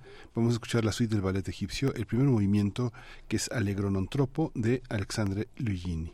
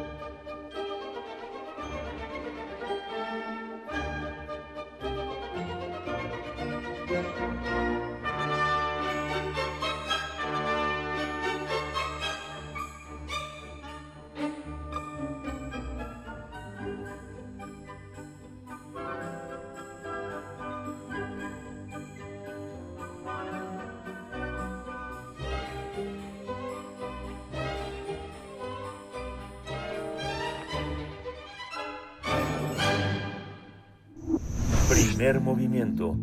Hacemos comunidad con tus postales sonoras. Envíalas a primermovimientounam.gmail.com Nota Internacional. Alemania cuenta eh, con una de las legislaciones más liberales de Europa, siguiendo los pasos de Malta y Luxemburgo, además de Uruguay y Canadá en América. Por este motivo, tras una votación en el Parlamento alemán, se aprobó la legalización de la posesión y consumo parciales de cannabis en el país. Se trata de un innovador proyecto de ley sobre el uso recreativo del cannabis, el cual permitirá obtener hasta 25 gramos de marihuana al día para uso personal en espacio, digamos, público para aportación, a través de asociaciones de cultivo de, canal, de cannabis que estén reguladas y tendrán también eh, capacidad o posibilidad de tener hasta tres plantas en casa para consumo propio. A partir del primero de abril entrará en vigor esta ley, una de las más liberales de Europa, acompañada de una campaña dirigida a educar a los jóvenes sobre el consumo responsable, aunque la posesión y el consumo de cannabis van a estar prohibidos, van a seguir prohibidos para menores de 18 años. Pues vamos a tener un análisis sobre esta decisión del Parlamento alemán. Nos acompaña esta mañana Jorge Hernández Tinajero, politólogo, internacionalista, activista por la regulación del cannabis, los derechos humanos y las políticas de reducción de riesgos y daños. Es socio fundador de la Asociación Mexicana de sobre Cannabis, la AMECA. Estamos a unos segunditos de estar de vuelta con él. Se, se, se, se cortó en este momento la, la, comunicación con Jorge Hernández Tinajero. Pero bueno, decir que eh, ahí está, eh, todavía, vaya, entrará en vigor el primero de abril, pero el, el debate está y encendido. Está encendido en, en Alemania. Eh, y hay cuestiones también, o al menos lo que ha lo que ha comentado, lo que ha declarado el ministro de Salud de Alemania, eh, Karl eh, Lauterbach, que esta ley intentaría resolver tres cuestiones: uno, el, el incremento de consumo de cannabis; dos, una amplia y creciente delincuencia relacionada con consumo de drogas; y tres, un mercado negro en el que productos a base de cannabis contienen, pues, cada vez más aditivos tóxicos esta cuestión. Eh, esta, esta cuestión que, que, bueno, que digamos en términos generales, vista desde el ministro de Salud de Alemania, pues está enmarcando también esta, esta decisión, esta despenalización de el, el, del consumo de cannabis para uso privado, con una regulación, como ya hemos dicho, para el autocultivo de hasta tres plantas en casa. Se levanta la, la prohibición que había estado vigente desde hace 40 años. Es una ley vigente desde hace 40 años y bueno, será el primero de abril que entre en vigor esta despenalización. Y bueno, tenemos, tenemos posibilidad ya de de enlazar con Jorge Hernández Tinajero. Eh, ojalá que, que, se mantenga la comunicación. Jorge, muy buenos días. Ya, ya te estamos, te estamos escuchando, ya estamos al aire. Jorge, Jorge Hernández Tinajero, buenos días. ¿Qué tal? Buenos días, gracias por la invitación. Me perdí un poco la introducción porque se cortó la llamada, pero bueno. Sí, gracias. lo que estábamos lo que estábamos señalando, Jorge, era un marco comparativo entre las constituciones, legislaciones más liberales en Europa y uh -huh. también en América como la de Uruguay y la de Canadá y Ajá. como la este como la, la, permisividad de hasta 25 gramos, que continúa la prohibición a menores de 18 años, y ese fue el contexto que le dimos a los radioescuchas.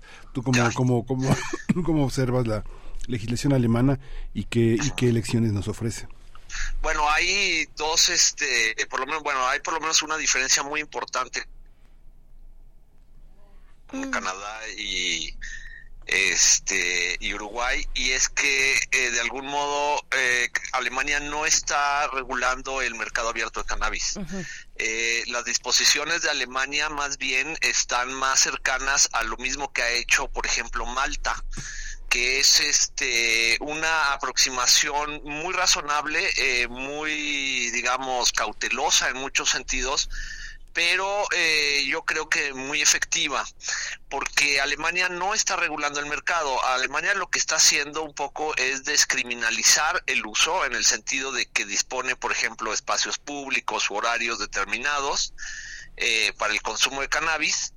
Eh, y eh, señala al autocultivo y los clubes de cannabis como la forma de aprovisionamiento permitida. Es decir, no está por el momento eh,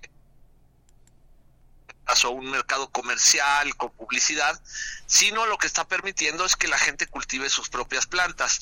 En una cantidad eh, pues bastante eh, eh, limitada, la verdad, tres plantas, pero eh, básicamente es, es muy interesante porque lo que está haciendo es eh, de algún modo quitar eh, la presión jurídica de eh, penalización sobre el consumo sin que eso necesariamente eh, signifique un negocio que es algo que está muy cercano a lo que México podría realmente hacer que es este la, en relación a las sentencias de la corte en las que también se eh, se reconoce el derecho al consumo de algún modo y como forma de aprovisionamiento el cultivo privado sin fines de comercio.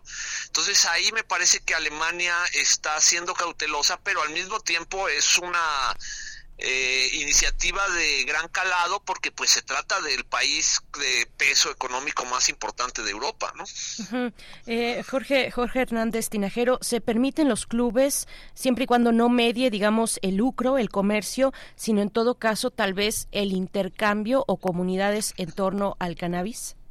Así es, y eso es una parte muy interesante porque digamos que muchas veces no es tan fácil que una persona cultive sus propias plantas, sino que es mucho más sencillo asociarse con otros usuarios de modo tal que haya un cultivo comunitario que puede ser que todos intervengan o que esté delegado en alguien especializado y la producción de ese cultivo se distribuye entre los socios del club. En el caso de Alemania me parece que eh, determinan que un club puede tener 500 socios, lo que me parece que es un, un, este número muy razonable, eh, de modo tal que lo que se crea es una estructura o una cadena económica en la que hay cultivo, hay trabajo pagado, puede haber este seguridad social para quienes trabajan en esa asociación o en ese club, pero no tiene fines de lucro eh, el- la distribución de la cosecha, sino que más bien los socios lo que pagan es el costo de la misma, con lo cual se compite con el mercado tanto ilegal como con un potencial mercado formal. Es un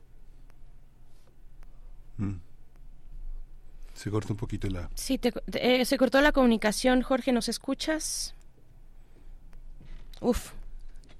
Bueno, vamos a dar oportunidad a, pues si hay algún problema, yo creo que con la línea de Jorge, eh, pero demos oportunidad a que la producción pueda eh, reconectar con nuestro invitado de esta de esta ocasión. Nos está hablando, pues, de la importancia, digamos, el, el lugar que ocupa en esta descriminalización eh, que, que hace ahora Alemania sobre el uso eh, personal y lúdico del, de cannabis, el, el lugar que ocupan estos clubes o asociaciones entre privados, entre ciudadanos, todo esto queda, por supuesto, entre mayores de edad, que también es un tema. La mayoría de edad eh, civil, digamos, que son los 18 años y que es también lo que le quiero plantear a Jorge en cuanto lo tengamos de vuelta, eh, esa mayoría de edad civil, en lo civil, digamos ya como ciudadanos, 18 años, no necesariamente se empata con las edades de desarrollo, por ejemplo, cerebral, ¿no? De, de, de las capacidades cerebrales de una, de una persona, de un joven, y ese es uno de los argumentos de eh, pues de quienes están revisando críticamente o quienes se oponen digamos eh, ya abiertamente a, a esta a esta despenalización del cannabis en Alemania que la edad mínima que es de 18 años para consumir pues es un límite muy bajo dicen eh, dado los riesgos a la salud al desarrollo de un cerebro joven eh, y, bueno, eh, esto, esto es lo que está, digamos, es parte, parte del debate. Otra parte también es la cuestión del mercado negro,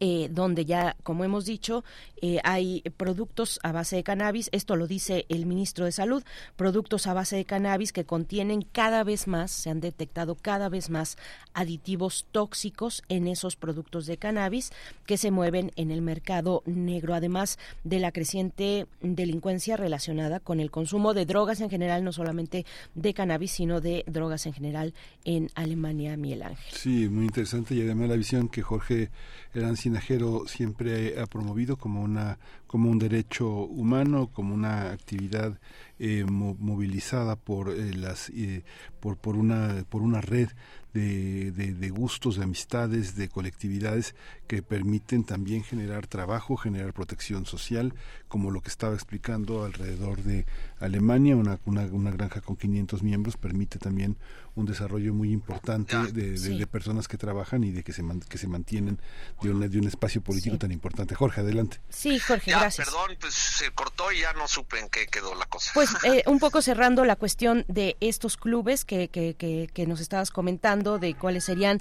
digamos, los eh, las aristas positivas de, eh, de, de, de permitir estos clubes donde no media el comercio. Eso por un lado y por otro también, eh, cuando se cortó la línea, estábamos comentando sobre el tema de la edad mínima de 18 años para permitir el consumo, una edad límite que dicen, eh, digamos, los críticos a esta propuesta que es un, un límite muy bajo, dados los riesgos de salud que podrían asociarse con eh, pues el desarrollo de un cerebro joven.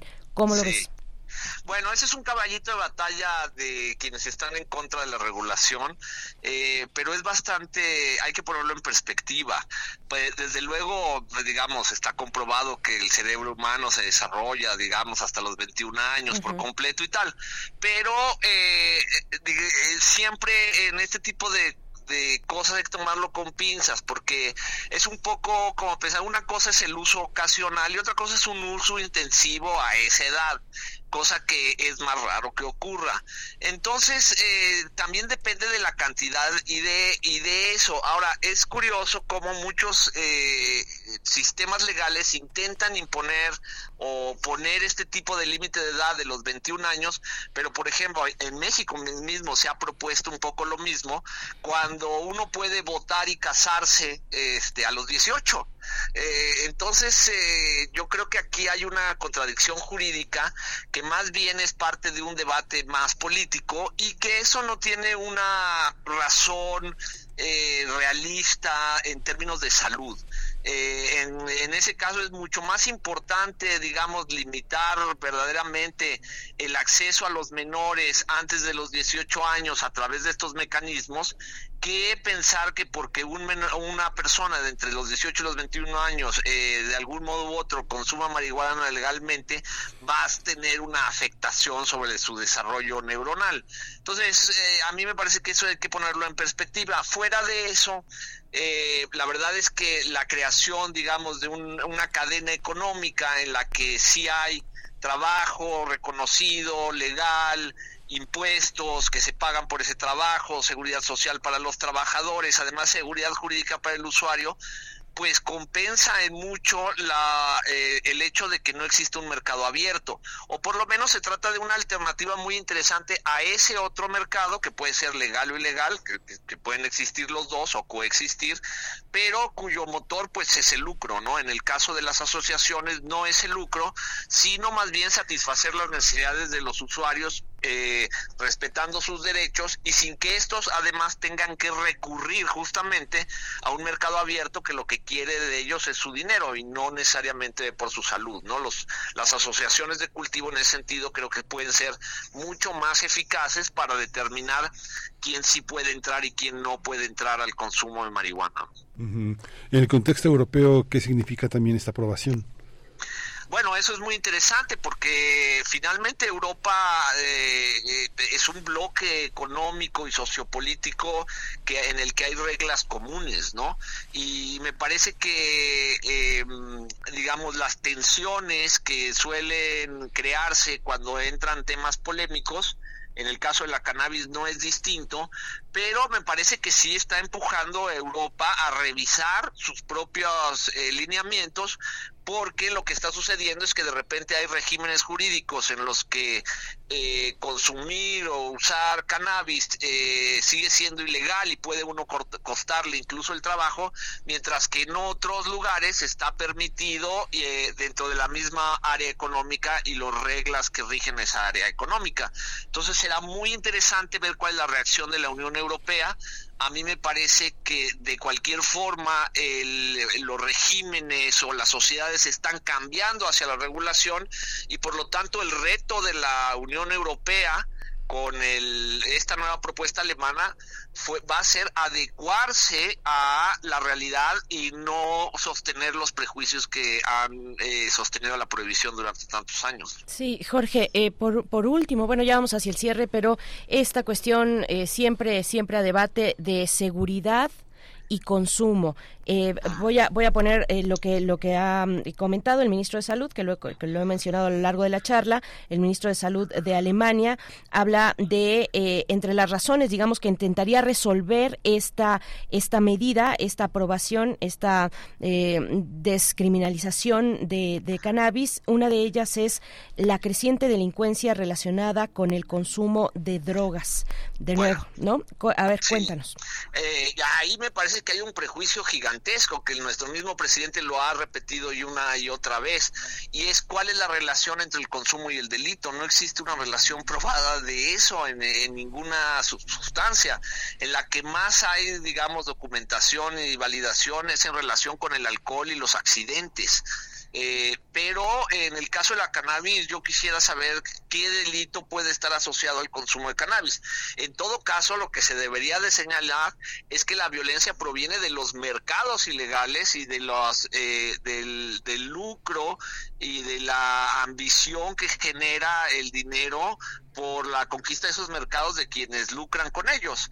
Y en el caso de mercados ilegales, bueno, pues es además quien se impone sobre sus otros competidores. Entonces yo creo que la violencia no está en el consumo, eso es una trampa del discurso, sino en los mercados ilegales que controlan eh, eh, este, el- la cannabis y otras sustancias en Europa. Eh, la política holandesa, por ejemplo, ha sido la justamente de separar al cannabis, cuya peligrosidad es infinitamente menor a la de otras sustancias, para a- alejar a los usuarios de mercados ilegales que sí son más peligrosos en términos del consumo, no necesariamente para la seguridad pública. Pero esta idea de que el consumo genera violencia, pues es muy relativa. El- nuestro presidente lo dice todo el tiempo, eh, hablando, por ejemplo, de Guanajuato o de, no sé, lugares donde gobierna la oposición, pero obvia decir que en Estados Unidos, donde está el gran consumo, o en Europa, donde se consume muchísimo toda clase de sustancias, no existen los niveles de violencia que existen aquí. Entonces, yo creo que poniendo en perspectiva eso, uno se puede dar cuenta cómo eh, la verdad es que los opositores a la regulación se van quedando sin argumentos o sus argumentos y pretextos son cada vez más ridículos y menos eh, sólidos en términos de su eh, pertinencia. Sí, pues muchísimas gracias eh, Jorge Hernández Sinajero por por esta por esta por esta intervención y por aclararnos de manera tan viva y tan interesante cómo se distingue una legislación eh, al contexto europeo y al contexto de América. Muchas gracias Jorge. No, gracias a ustedes y pues eh, espero que la próxima no se corte tanto.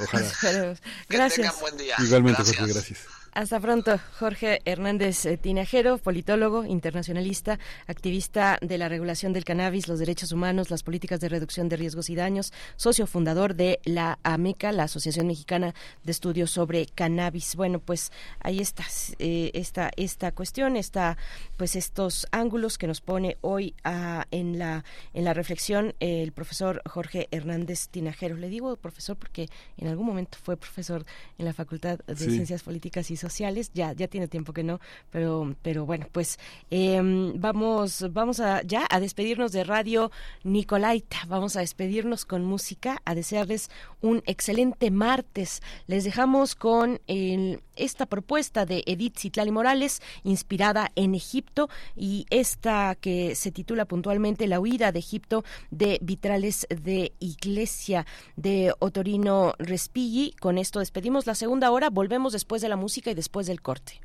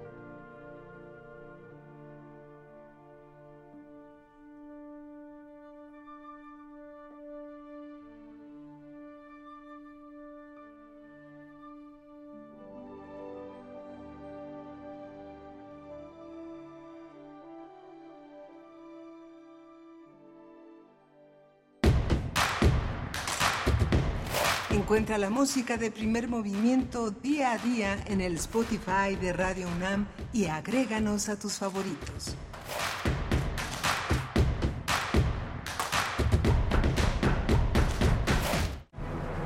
Vladimir Ilich Ulyanov, Lenin, Precursor de la Revolución Rusa, 2024. 100 años de su fallecimiento.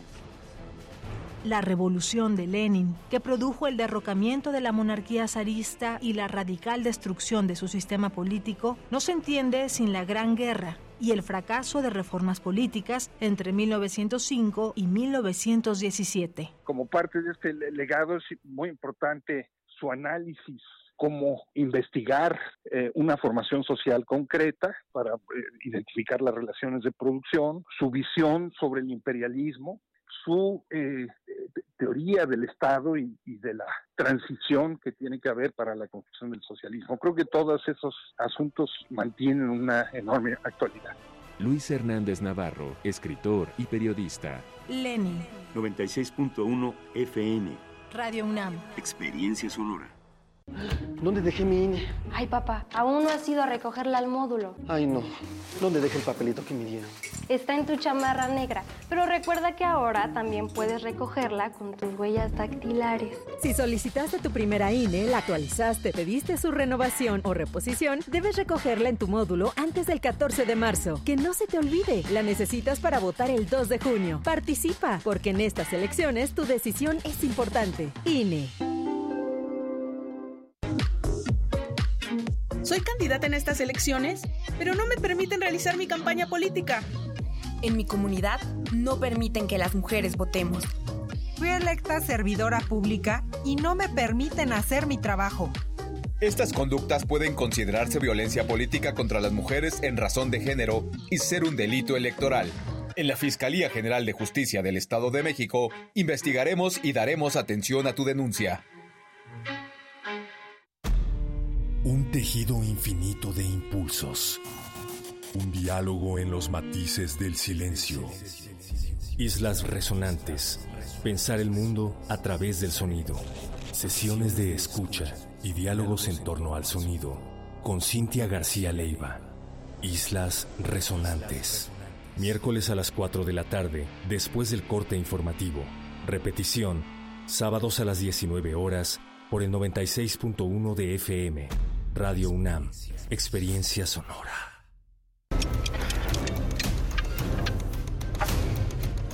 Se acabó el tiempo de los malos resultados en la Ciudad de México, que solo empeoraron la inseguridad y los servicios públicos. Y se acabó el tiempo de ver cómo la ineptitud está acabando con tu calidad de vida. Ya basta. Porque llegó el tiempo de unirnos para que tú y tu familia puedan salir adelante. Trabajar unidos es parte del cambio. PRI. Con los gobiernos de Morena en el Estado de México, la esperanza avanza.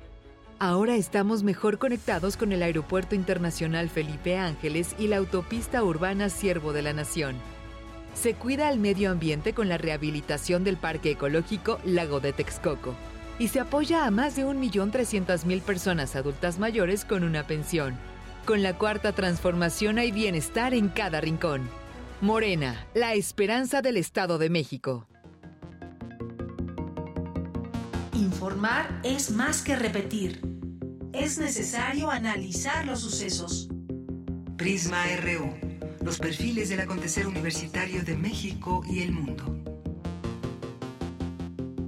Lunes a viernes a las 13 horas por el 96.1 de FM. Radio UNAM. Experiencia sonora.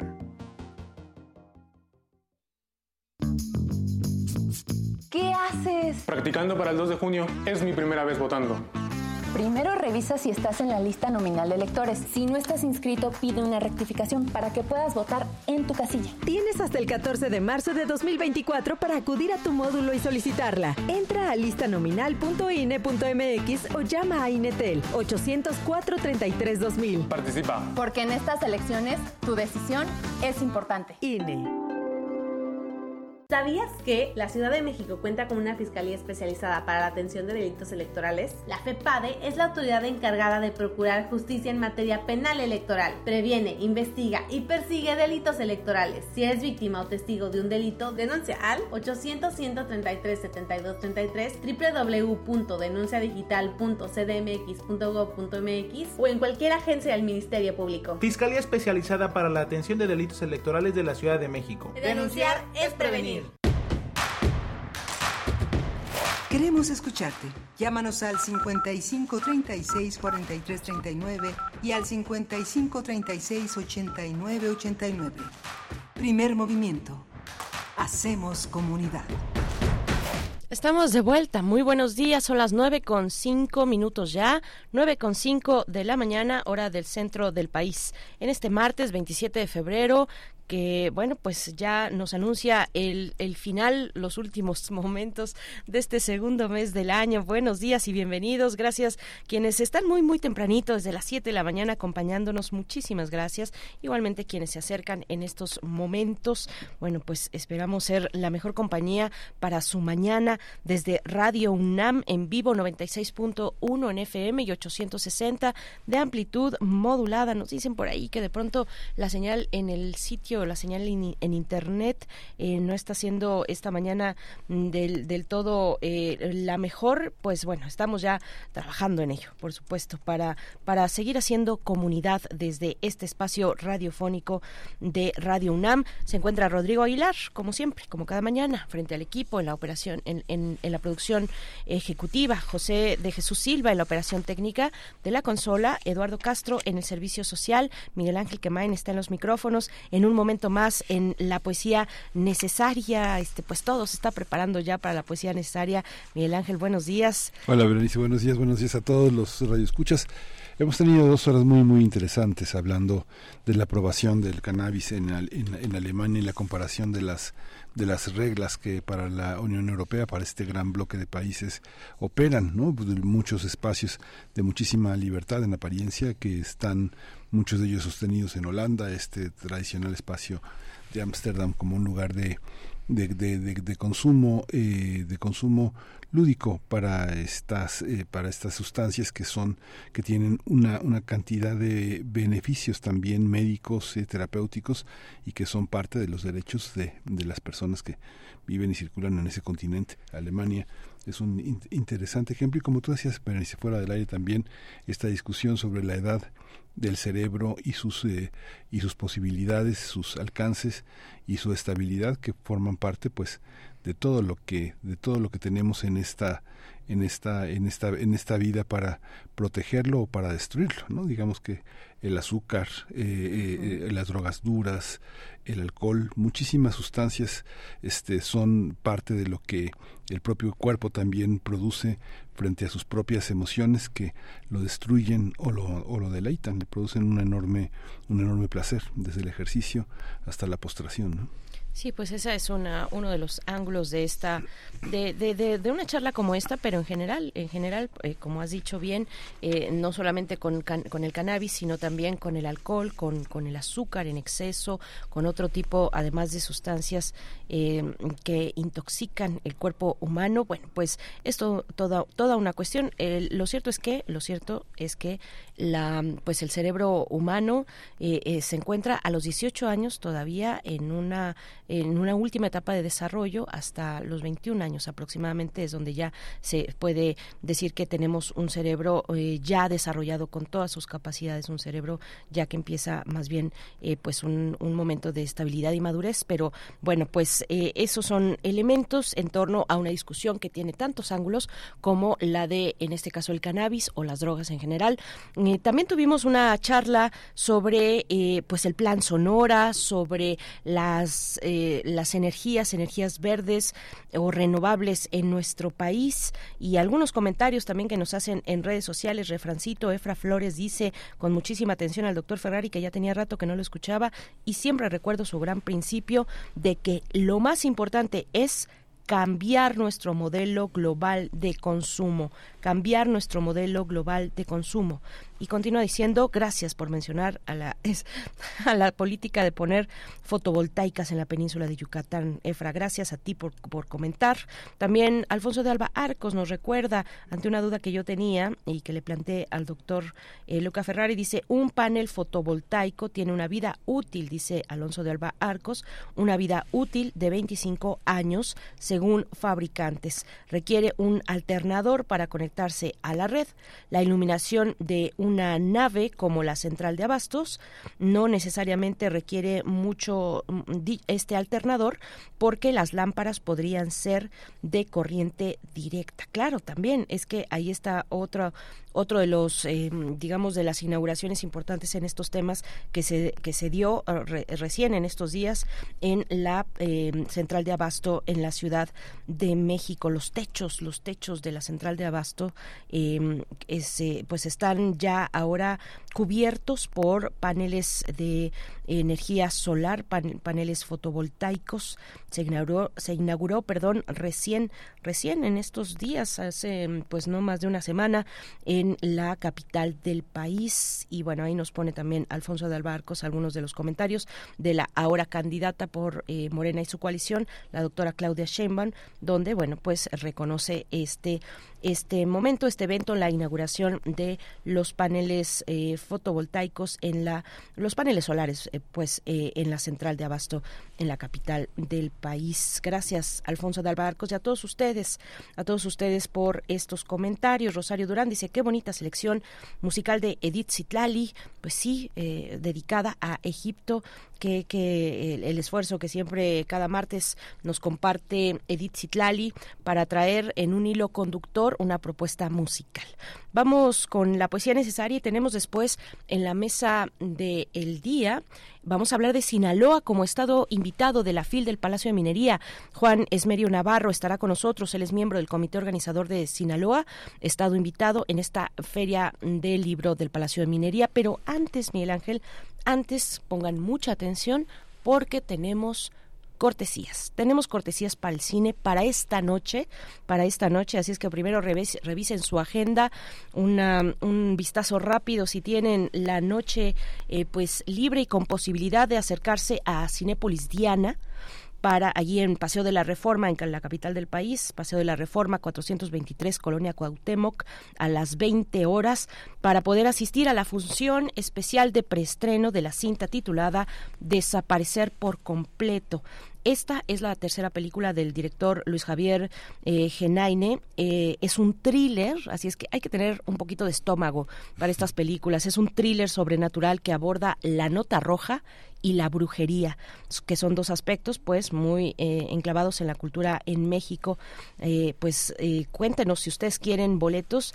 Esta, digamos, es, es, es, esta película que después de acudir a una escena del crimen, su argumento, eh, después de acudir a una escena del crimen, un ambicioso e insensible fotógrafo de nota roja comienza a sufrir un misterioso padecimiento que le hace perder uno por uno los cinco sentidos. Si ustedes quieren eh, cortesías, tenemos 10 pases dobles. Cinco se van por Twitter ahora X y 5 por Facebook para las personas que vayan a buscar la publicación que ya está ahí y que comenten con su nombre completo, etiqueten a un amigo o amiga o amigue y también nos compartan ahí mismo una captura de pantalla donde muestren que nos siguen ya sea en X o en Facebook. Si cumplen con estos tres elementos, con estos tres requisitos, se pueden llevar su pase doble para ir esta noche a la función especial de preestreno de Desaparecer por completo en Cinépolis Diana, sala 3, Paseo de la Reforma 423, Colonia Cuauhtémoc, a las 20 horas, a las 8 de la noche. Deben presentar una identificación oficial en la mesa de cortesía, siempre y cuando ya se hayan ganado ustedes su, eh, su pase en, eh, en esta dinámica que les proponemos en nuestras redes sociales. Miguel Ángel, nos vamos con la poesía. Vamos con la poesía. Es hora de poesía necesaria. Hoy vamos a escuchar eh, el trabajo extraordinario que ha hecho Mario Murgia con los sonetos eh, y una canción de John Milton. El próximo jueves eh, eh, Mario Murgia va a presentar, bien acompañado de Luis Olaf de Lago y Carlos Rodríguez, estos eh, sonetos y una canción que publicó Aquelarre Ediciones en la sala Miguel de la Madrid a las 5 de la tarde en el Complejo Cultural de los Pinos que está ahí en Molino del Rey 252 en el bosque de Chapultepec en la primera sección ahí en la delegación Miguel Hidalgo.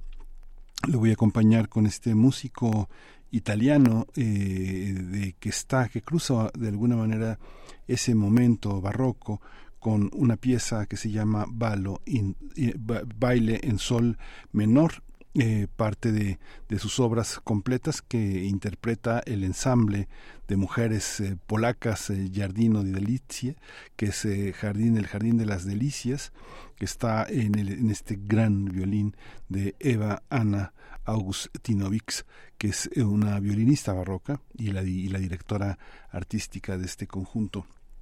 Eh, Mario Murgia en sus notas explica que los eh, sonetos que voy a leer eh, son poemas que escribió entre octubre y noviembre de 1629. Son sonetos italianos que son tan afines que es muy posible que hayan sido compuestos como una suerte de conjunto poético o como una breve secuencia sonetística. La voz lírica de estos poemas de esos sonetos alude a las dificultades también contemporáneas de la dificultad de la escritura de la poesía y por encargo además en una lengua extranjera. Pero esto no le impide, dice Mario Murgia, explorar las posibilidades estéticas de una forma poética tan compleja, aunque breve, como la canzone, que sorprende el uso de la personificación de la estrofa misma eh, eh, como interlocutora del poeta y por lo tanto una suerte de mediadora lírica entre los amantes. Bueno, pues el Milton sonetista anuncia al Milton arrojado y contestatario que su poesía más grandilocuente desmonta las convenciones de la tradición para luego reacomodarlas. Dice así. Señora bella, en cuyo nombre se honra, frondoso, el val del reno e hidalgo vado, se considere todo un desgraciado, quien a tu esencia noble no enamora, que dulcemente muéstrase virtuosa, sin su, sin su talante haberse trastocado, o ese don que es de amor saeta y arco, siempre en alto, eh, do virtud aflora, cuando hablas muy ufana o fausta cantas, que pueda hasta moverse al pestre leño. Cualquiera evite enojo o en oído entrada, si de ti se encuentra indigno, suprema gracia, bien a aquellos valga, en cuyo cor aquel amor se estanca. Eh, cual, monte, cual en monte agreste y en oscura tarde, la habituada y graciosa pastorcilla, regando va una hierba extraña y bella, que apenas crece en inusual paraje, de su nutricia primavera ausente, así el amor en esta lengua diestra cultiva pronto una flor nueva, una flor nueva, ajena en tanto a ti, admirablemente altiva, canto sin que mi pueblo así lo sepa, y al buen Támesis cambio por el arno. Amor lo quiso, y por dolor ajeno, supe que el amor nunca quiere en vano. Ay, fuera este corlento y duro seno, a quien del cielo siembra buen terreno. Ríense, esta es la canción, ríense hombres, mujeres, amorosos, y en torno me preguntan, ¿por qué escribes? ¿Por qué esa lengua ignota, extraña, escribes de amor versificando? ¿Cómo es que osas? Dinos, que no sea vana tu esperanza y el sueño ya te dé mejores cosas. Así se van burlando. Otros ríos, otras ribas te aguardan y otras olas en cuya verde orilla por ti retoñan ahora, por tus sienes, guirnaldas inmortales de hoja eterna. ¿Por quién en tus hombros cargas ese lastre?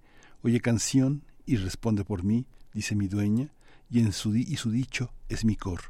Esta es la lengua que ostenta el amor.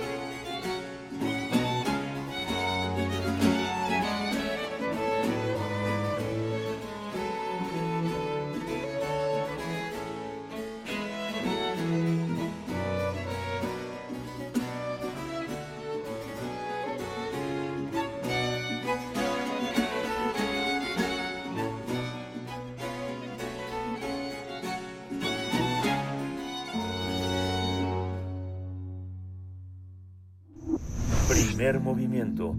Hacemos comunidad con tus postales sonoras.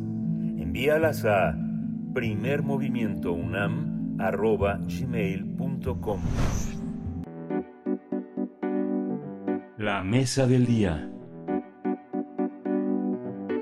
La edición 45 de la Feria Internacional del Libro del Palacio de Minería, la presente edición que se va a realizar hasta el 4 de marzo, tiene como invitado al Estado de Sinaloa, una entidad que va a presentar 45 libros, de los cuales 17 son de la editorial del Instituto Sinaloense de Cultura. Además, 12 conversatorios, 4 talleres y 3 conferencias. Además, los asistentes al evento podrán encontrar el, catálogo literario de instituciones del Estado como eh, de instituciones del Estado como el Colegio Nacional de Sinaloa y la Universidad Autónoma de Sinaloa, entre otras.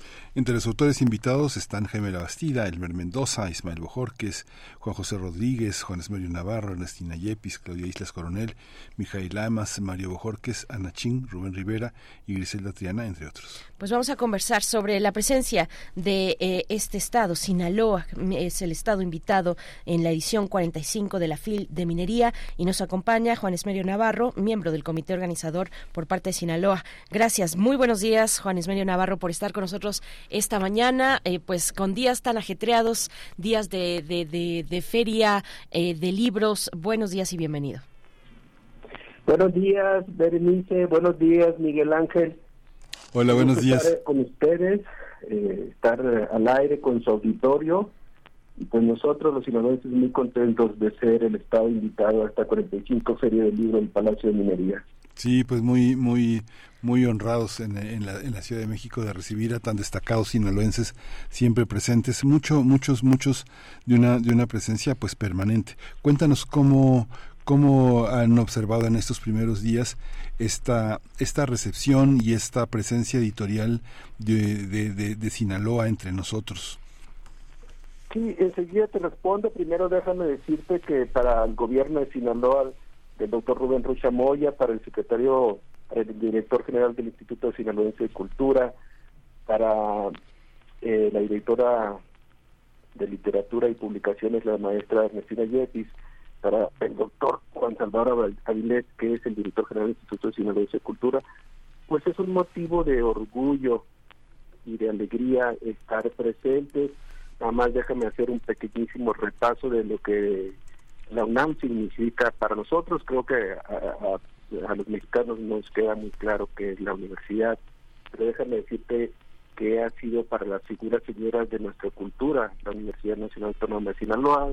Tú estudiaste a Inés Arredondo, esa gran narradora nacida en Culiacán, ya estudió letras en el viejo edificio de Mascarones de la Facultad de, de Letras de la Universidad Nacional Autónoma de México otro gran saltón de nuestras letras, Oscar Liera, el, el, gran dramaturgo Oscar Liera, estudió en la Facultad de Letras, ahí se le publicó, se le publicó su primer libro, La piña y la manzana, hoy una joya muy atesorado por los cientos, miles de admiradores de su dramaturgia.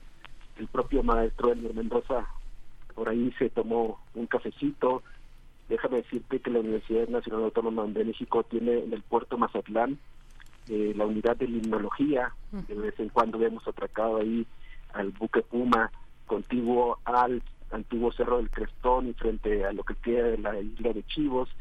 Entonces, eh, la universidad es todo esto para nosotros. Algunos sinaloenses han publicado en sus líneas editoriales en aquella colección, vieja colección El ala del tigre que dirigió el doctor Vicente Quirarte, hay un título de una sinaloense, hay en la hora, en la segunda etapa, podemos decir, de la del tigre, de la hay otro libro de otra poeta mazatlenca, Ana Belén López, que se presentó, presentó justo antier.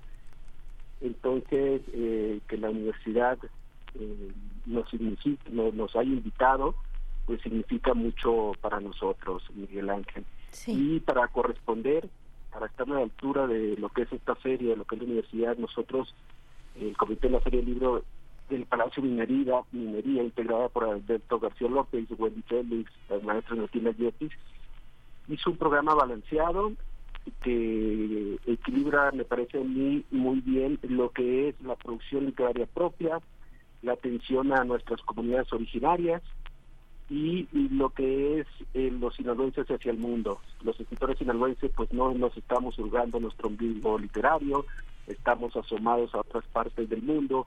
Así es como el maestro Genei Beltrán dictará una conferencia sobre los 400 años de Luis de Camões. Presentamos un libro Ronaldo de González Valdés sobre George Steiner.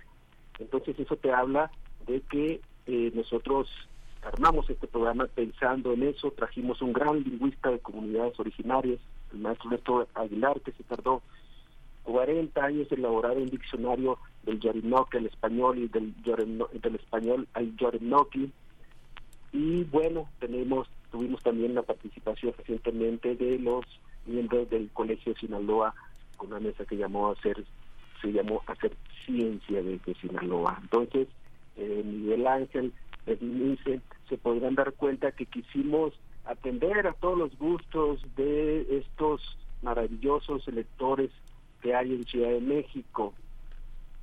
Sí, eh, Juan Esmerio Navarro, además eh, tú, poeta y narrador, eh, ¿Qué nos puedes decir? Eh, em, hay, se reúnen grandes nombres, grandes nombres, que ya has mencionado algunos de ellos en esta edición de la FIL de Minería, grandes nombres destacados de las letras en, en, en Sinaloa pero te pediría además que nos describieras un poco de la vida cultural literaria en el Estado, de la vida editorial también, de sus desafíos, de, de los proyectos eh, independientes, digamos, de, de editoriales, de librerías, que son esfuerzos que hay que mencionar porque son eh, pues eh, muchas veces contracorriente y muy en medio de mucha adversidad eh, no solamente en Sinaloa, sino en general, ¿no? En general en nuestro país, eh, pero que son también eh, refugios y, remansos y oasis de, del gozo por las letras. cuéntanos un poco de, de, esto que te planteo, Juan Esmerio, por favor.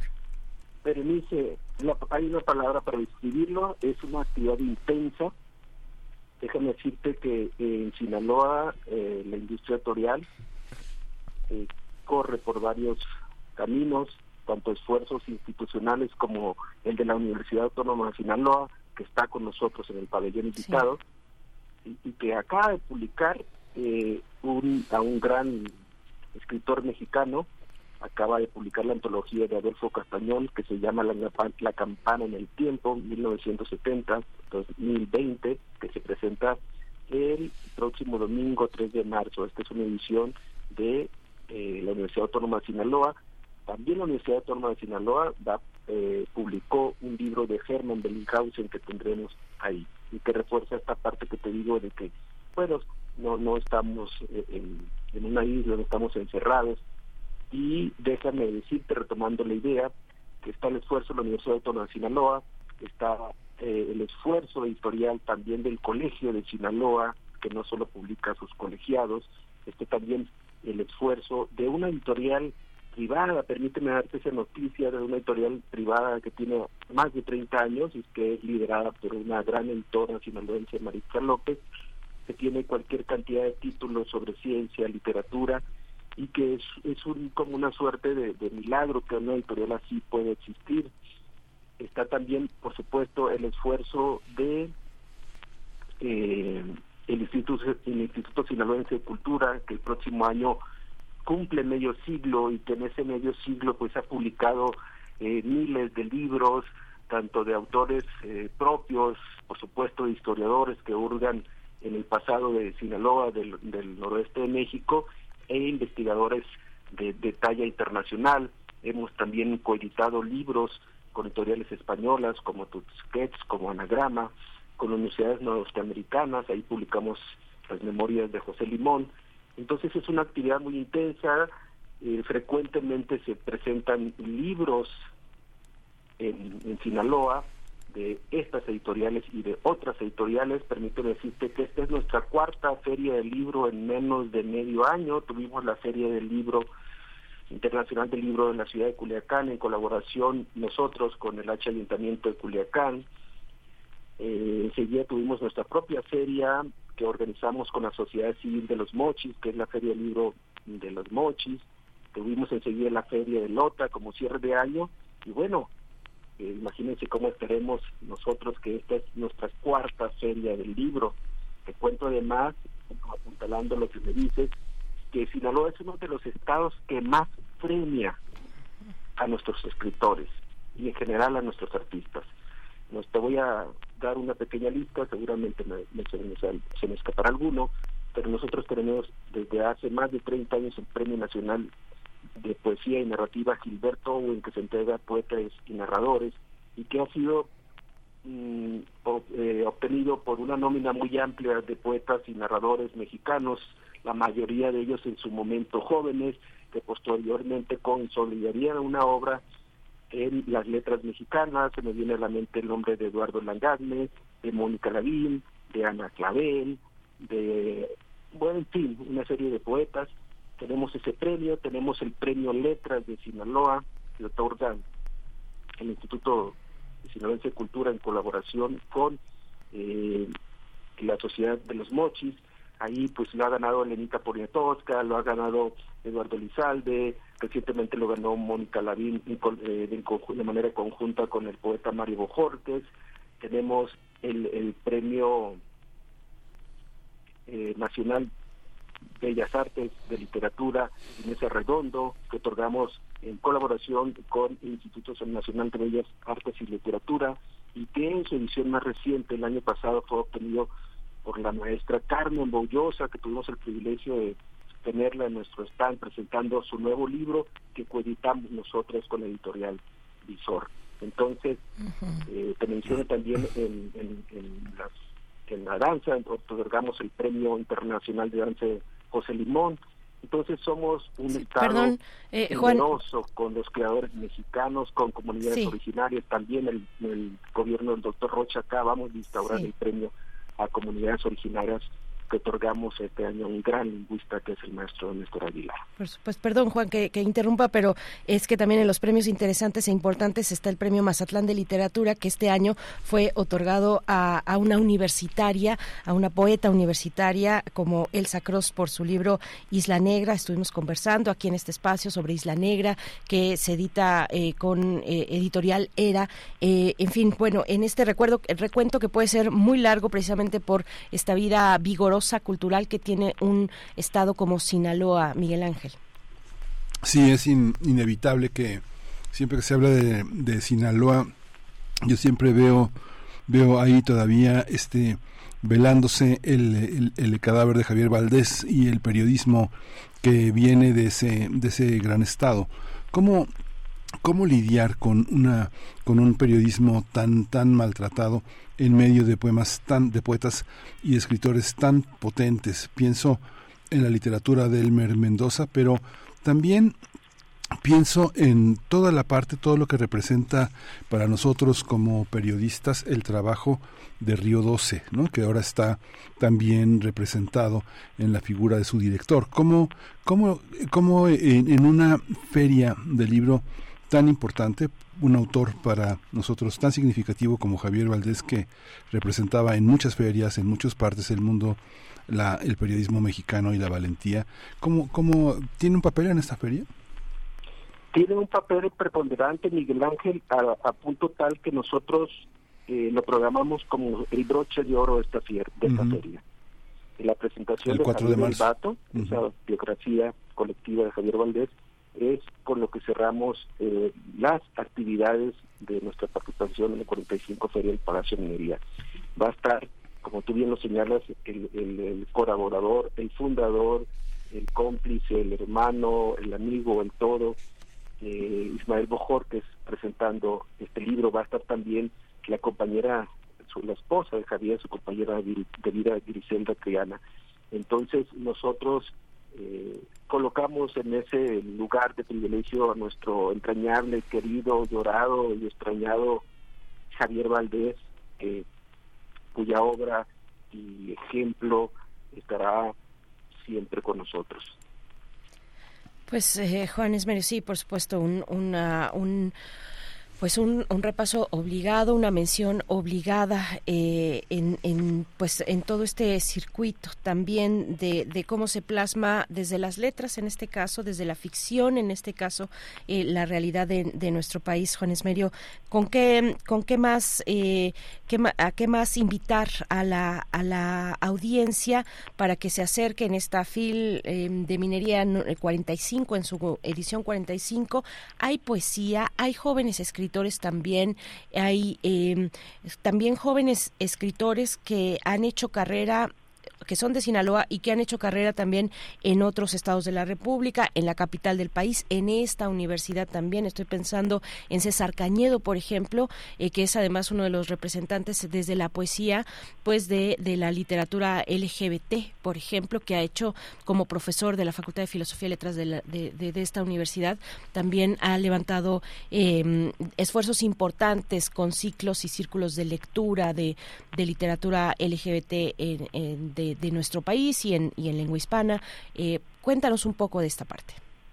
Sí, mira, muchas gracias. Qué, bueno que me recuerdas a, mi querido César Cañero, sí, nuestro antepenúltimo premio de literatura, eh, Premio Nacional de Literatura de Aguascalientes. Déjame decir que Sinaloa tiene cinco premios eh, de literatura Aguascalientes, tres de ellos van a estar leyendo su obra en esta Feria del Libro de Minería lamentablemente Sergio está fuera de, César está fuera del país, no nos pudo acompañar, pero eh, ya estuvo eh, Mari Bojorquez, premio de poesía Aguascalientes, va a estar Jesús Ramón Ibarra, premio de poesía Aguascalientes, Rubén Rayara, premio de poesía Aguascalientes, y déjame decirte que es un gran es un gran ambiente, es una romería en nuestro pabellón, es una suerte de carnaval mazatleco donde hmm. desfilan cientos y cientos de personas, estamos muy contentos porque nuestros libros gustan, nuestros libros se han vendido, nuestras presentaciones han tenido audiencia.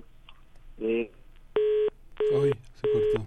Mm. En un momento estaremos de vuelta ya para los últimos minutos de esta charla. Estamos conversando con Juan Esmerio Navarro, él es escritor, es poeta y narrador también y miembro del comité organizador de eh, la parte de Sinaloa, en, presente en la FIL del Palacio de Minería. Las actividades, ya más puntualmente, ustedes las pueden encontrar en el sitio electrónico filminería.unam X. Ahí van a encontrar en una barra hasta arriba, en la parte superior de la página, van a encontrar eh, eh, el inicio, información y actividades culturales. Si ustedes van a actividades culturales, pues ahí mismo podrán eh, ir a una búsqueda general y en esa búsqueda general poner, eh, por ejemplo, poesía. Y les va a aparecer todo lo que tiene que ver con poesía. O si ustedes quieren ir a un taller, talleres infantiles, bueno, lo que hay de talleres infantiles. Y es una, una búsqueda efectiva porque de pronto, muy efectiva y muy rápida, de pronto pues con eh, el, eh, digamos, el programa, el programa de mano, pues también tiene su encanto, ¿no? Uno puede subrayar, uno puede poner ahí, doblar la, esquinita de la página eh, y, hacer ahí un mapa de, de, búsqueda de nuestros eventos favoritos en esta fil. Eh, estamos de vuelta contigo, Juan Esmerio Navarro. Por favor, eh, adelante para, además para ya para el cierre de, esta charla. pues decirte, Berenice, Miguel, Miguel Ángel, que estamos muy contentos hemos vendido una eh, muy un, alto número de libros. Les repito nuestros libros son atractivos nuestros libros eh, son disfrutables nuestros libros vienen a rectificar varios eh, equivocaciones sobre lo que somos. Incluso como comunidades originarias hay un libro que se llama Chametla Ancestral donde se registra nuestra riqueza arqueológica de piezas arqueológicas. Sergio Seica presentó ayer su novela Carta al Hijo, este narrador eh, sinaloense, que su novela sale en el contexto de los 100 años de, de, Frank Kafka. Entonces, pues muy contentos, hoy en una hora presentamos en la memorias, memoria de Andrés Atay de Arteche. ¿Quién no conoce el apellido Atay de Arteche? Y Miguel Ángel Bernice se estarán preguntando ustedes por qué presentamos ese libro, por una sencilla razón, por dos sencillas y poderosas razones. La número uno es que el circo Atay se, eh, se fundó en Mazatlán hacia fines del siglo antepasado. y la segunda que una de las pilares, una de las grandes matriarcas de esta empresa de espectáculos, el Circo Ataire, fue una mujer nacida en el Mineral de Pánuco, una profesora. Qué maravilla. Pues ya, pues el cierre va a ser muy muy interesante este este 4 de marzo, este próximo fin de semana van a estar ahí. Estuviste moderando el trabajo que ya ha estado presente pues prácticamente en todas las ferias que han hecho de Sinaloa de Felipe Parra, un videasta que hemos ha pasado también por estos micrófonos, presentó el, justamente el video de, eh, de Oscar Liera, ha hecho un trabajo sobre Inés Arredondo, sobre Jaime Labastida, sobre muy destacados sinaloenses que, que han tenido salida fundamentalmente en las, en las ferias. Es difícil el trabajo en video, pero es una memoria muy, muy importante. Pues nos despedimos con muchísimo afecto por su trabajo, con mucho reconocimiento, Juan Esmerio Navarro, tú has estado con un pie acá, un pie allá, un pie en muchas partes, pero bueno, ahora este en esta como miembro del comité organizador de Sinaloa, pues eh, muchísimo muchísimo orgullo de ese estado que nos ha dado tanto, ¿no? Muchas gracias, eh, Miguel Ángel. Siempre es un orgullo verte de cerca, de lejos, oír tu voz, saber en lo que estás y Berenice, pues eh, gracias por esta cobertura. Déjenme decirte que las autoridades de la Feria del Libro del, Palacio de Merida se han portado extraordinariamente generosas con nosotros, desde el maestro Fernando Macotenda hasta el más eh, reciente de los becarios. Y por eso el doctor Rocha, el doctor Salvador Avilés le están muy agradecidos a la Universidad Nacional Autónoma de México. Pues muchas gracias, qué, qué celebración. Eh, gracias, Juan Esmeri Navarro. Hasta pronto. Un saludo a todas las personas que nos escuchan allá desde Sinaloa, en pues ciudades y municipios tan tan bellos con ese mar, el mar de Mazatlán, que es una una maravilla, pero también Culiacán, pero también los Mochis, Guasave, Guamuchil. Muchas gracias. Hasta pronto, Juan Esmerio. Abrazo, linda mañana. Gracias. Gracias. Pues Benito Camacho también es, tiene, tiene, tiene, una historia que ya nos contará, pero es, pero es totalmente sinaloense de corazón uh, profundamente. Sí, sobre todo de corazón. Sí. Pues son las 9 con 44 minutos. Ya les contaré en algún momento. Eh, cuando tenga un canal de YouTube y esto no se trate de hablar, y, y, se trate de hablar de mí, como, como en otros espacios sí se hace, pero aquí no se trata de nosotros, se trata de todo lo demás, de todo menos de nosotros. 9 con 44 minutos, Ancient Egypt, eh, el Egipto antiguo a cargo de eh, esta canción que es Ra. Eh, la canción es de Derek Fietcher y con esto vamos la música y después volvemos.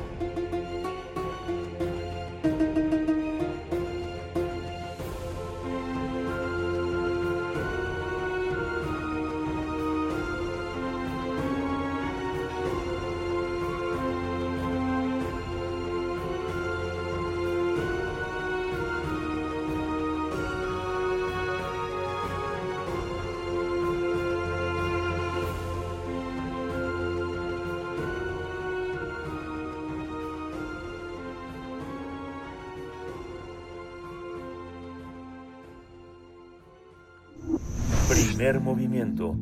Hacemos comunidad con tus postales sonoras. Envíalas a primermovimientounam.gmail.com 9 con 48 minutos de la mañana. Ay, estamos teniendo complicaciones para, para comunicarnos en esta mañana. Fíjense que tenemos programada una charla con Carlos Fajardo Cadena, director de arte, arquitecto y director cinematográfico, para hablar del el curso que ofrece la Filmoteca de la UNAM y que él imparte, Carlos Fajardo. Es el curso en línea Dirección de Arte en el Cine, Herramientas Básicas e inteligencia artificial. Inteligencia artificial en el cine. Bueno, pues sí, ya esta, esta, digamos, esta, este elemento, este elemento que ya está dando vueltas por todos lados, el de la inteligencia artificial en imágenes con movimiento, ¿no? Eh, pues es, es todo, toda una cuestión y bueno, verlo, acoplarlo, adaptarlo, de qué manera. Bueno, hay, hay muchos elementos para, para conversar sobre estos cruces de la inteligencia artificial con el cine.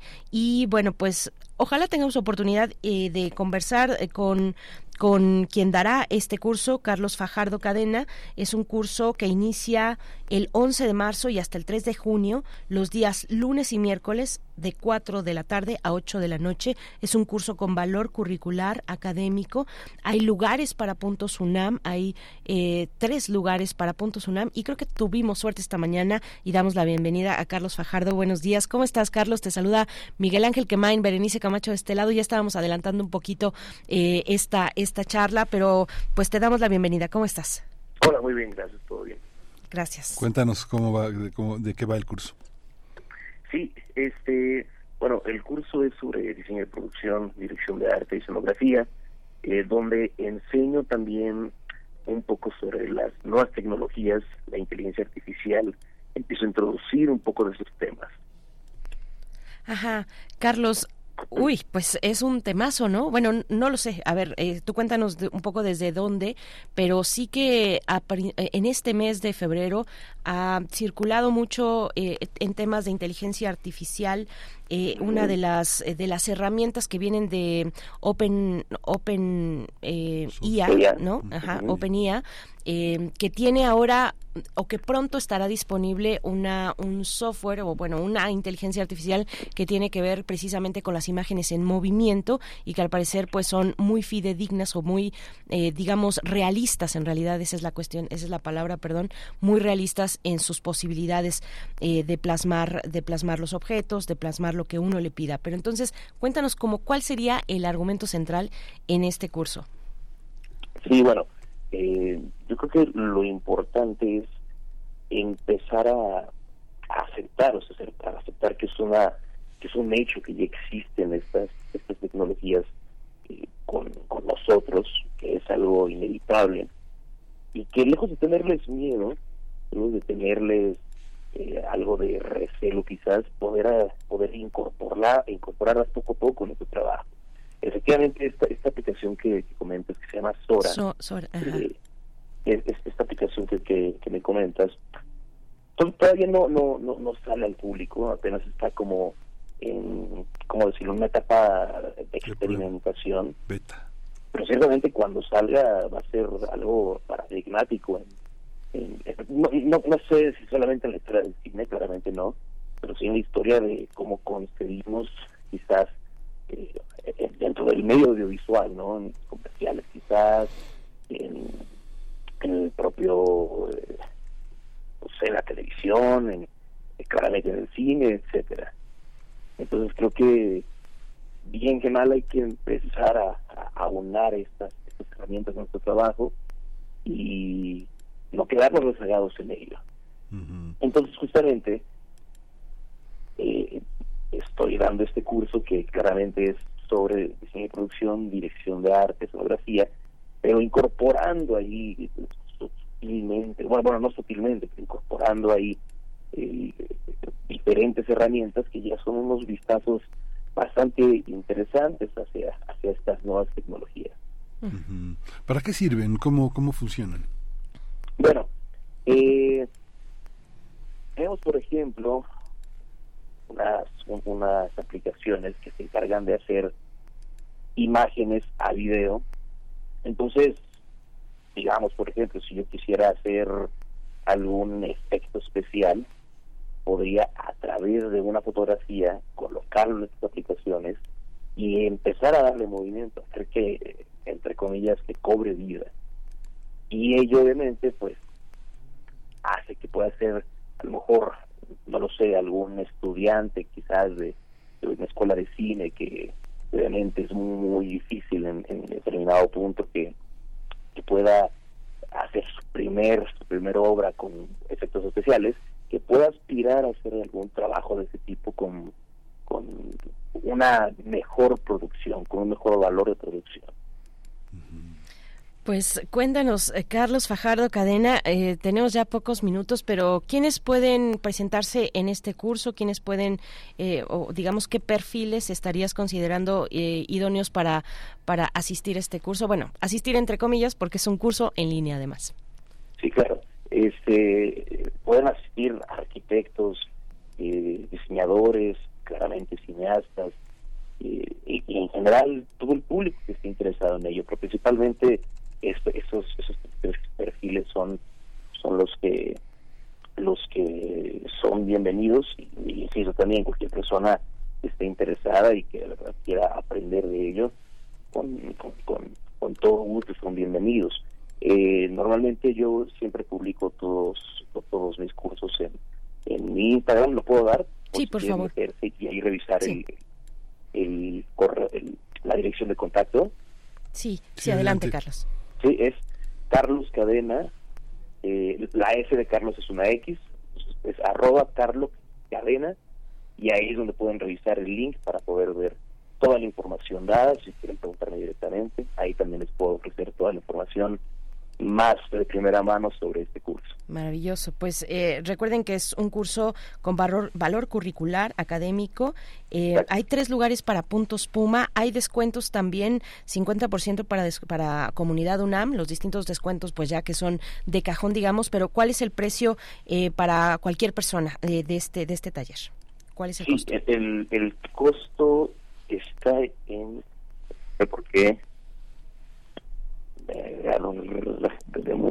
Deja ver, yo te ayudo por acá. Es un costo de 2.500 pesos ah, y 50% de descuento. Ya saben, comunidad UNAM, sistema incorporado, egresados, exalumnos de UNAM, INAPAM. Eh, ahí están todos los descuentos y pueden acercarse a las redes sociales o al sitio electrónico de la Filmoteca, filmoteca.unam.mx.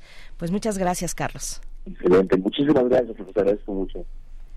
Muchas gracias del 11 de marzo al 3 de junio, lunes y miércoles de 16 a 18 horas. Son las 9 con 56 minutos y como andábamos muy inspirados con Egipto, por acá Miguel Ángel Kemain dijo, ay, esta canción de Michael Jackson, mm. que tiene como escenario a Egipto, Remember the Time. Con esto nos vamos a despedir. Gracias a ustedes por su, por permitirnos acompañarles, por su presencia, su escucha en este espacio. Quédense en Radio UNAM. Nos vamos, Miguel Ángel. Sí, dice que el rey es B.B. King, pero el rey del pop es Michael Jackson. Esto fue el primer movimiento. El mundo es de la universidad.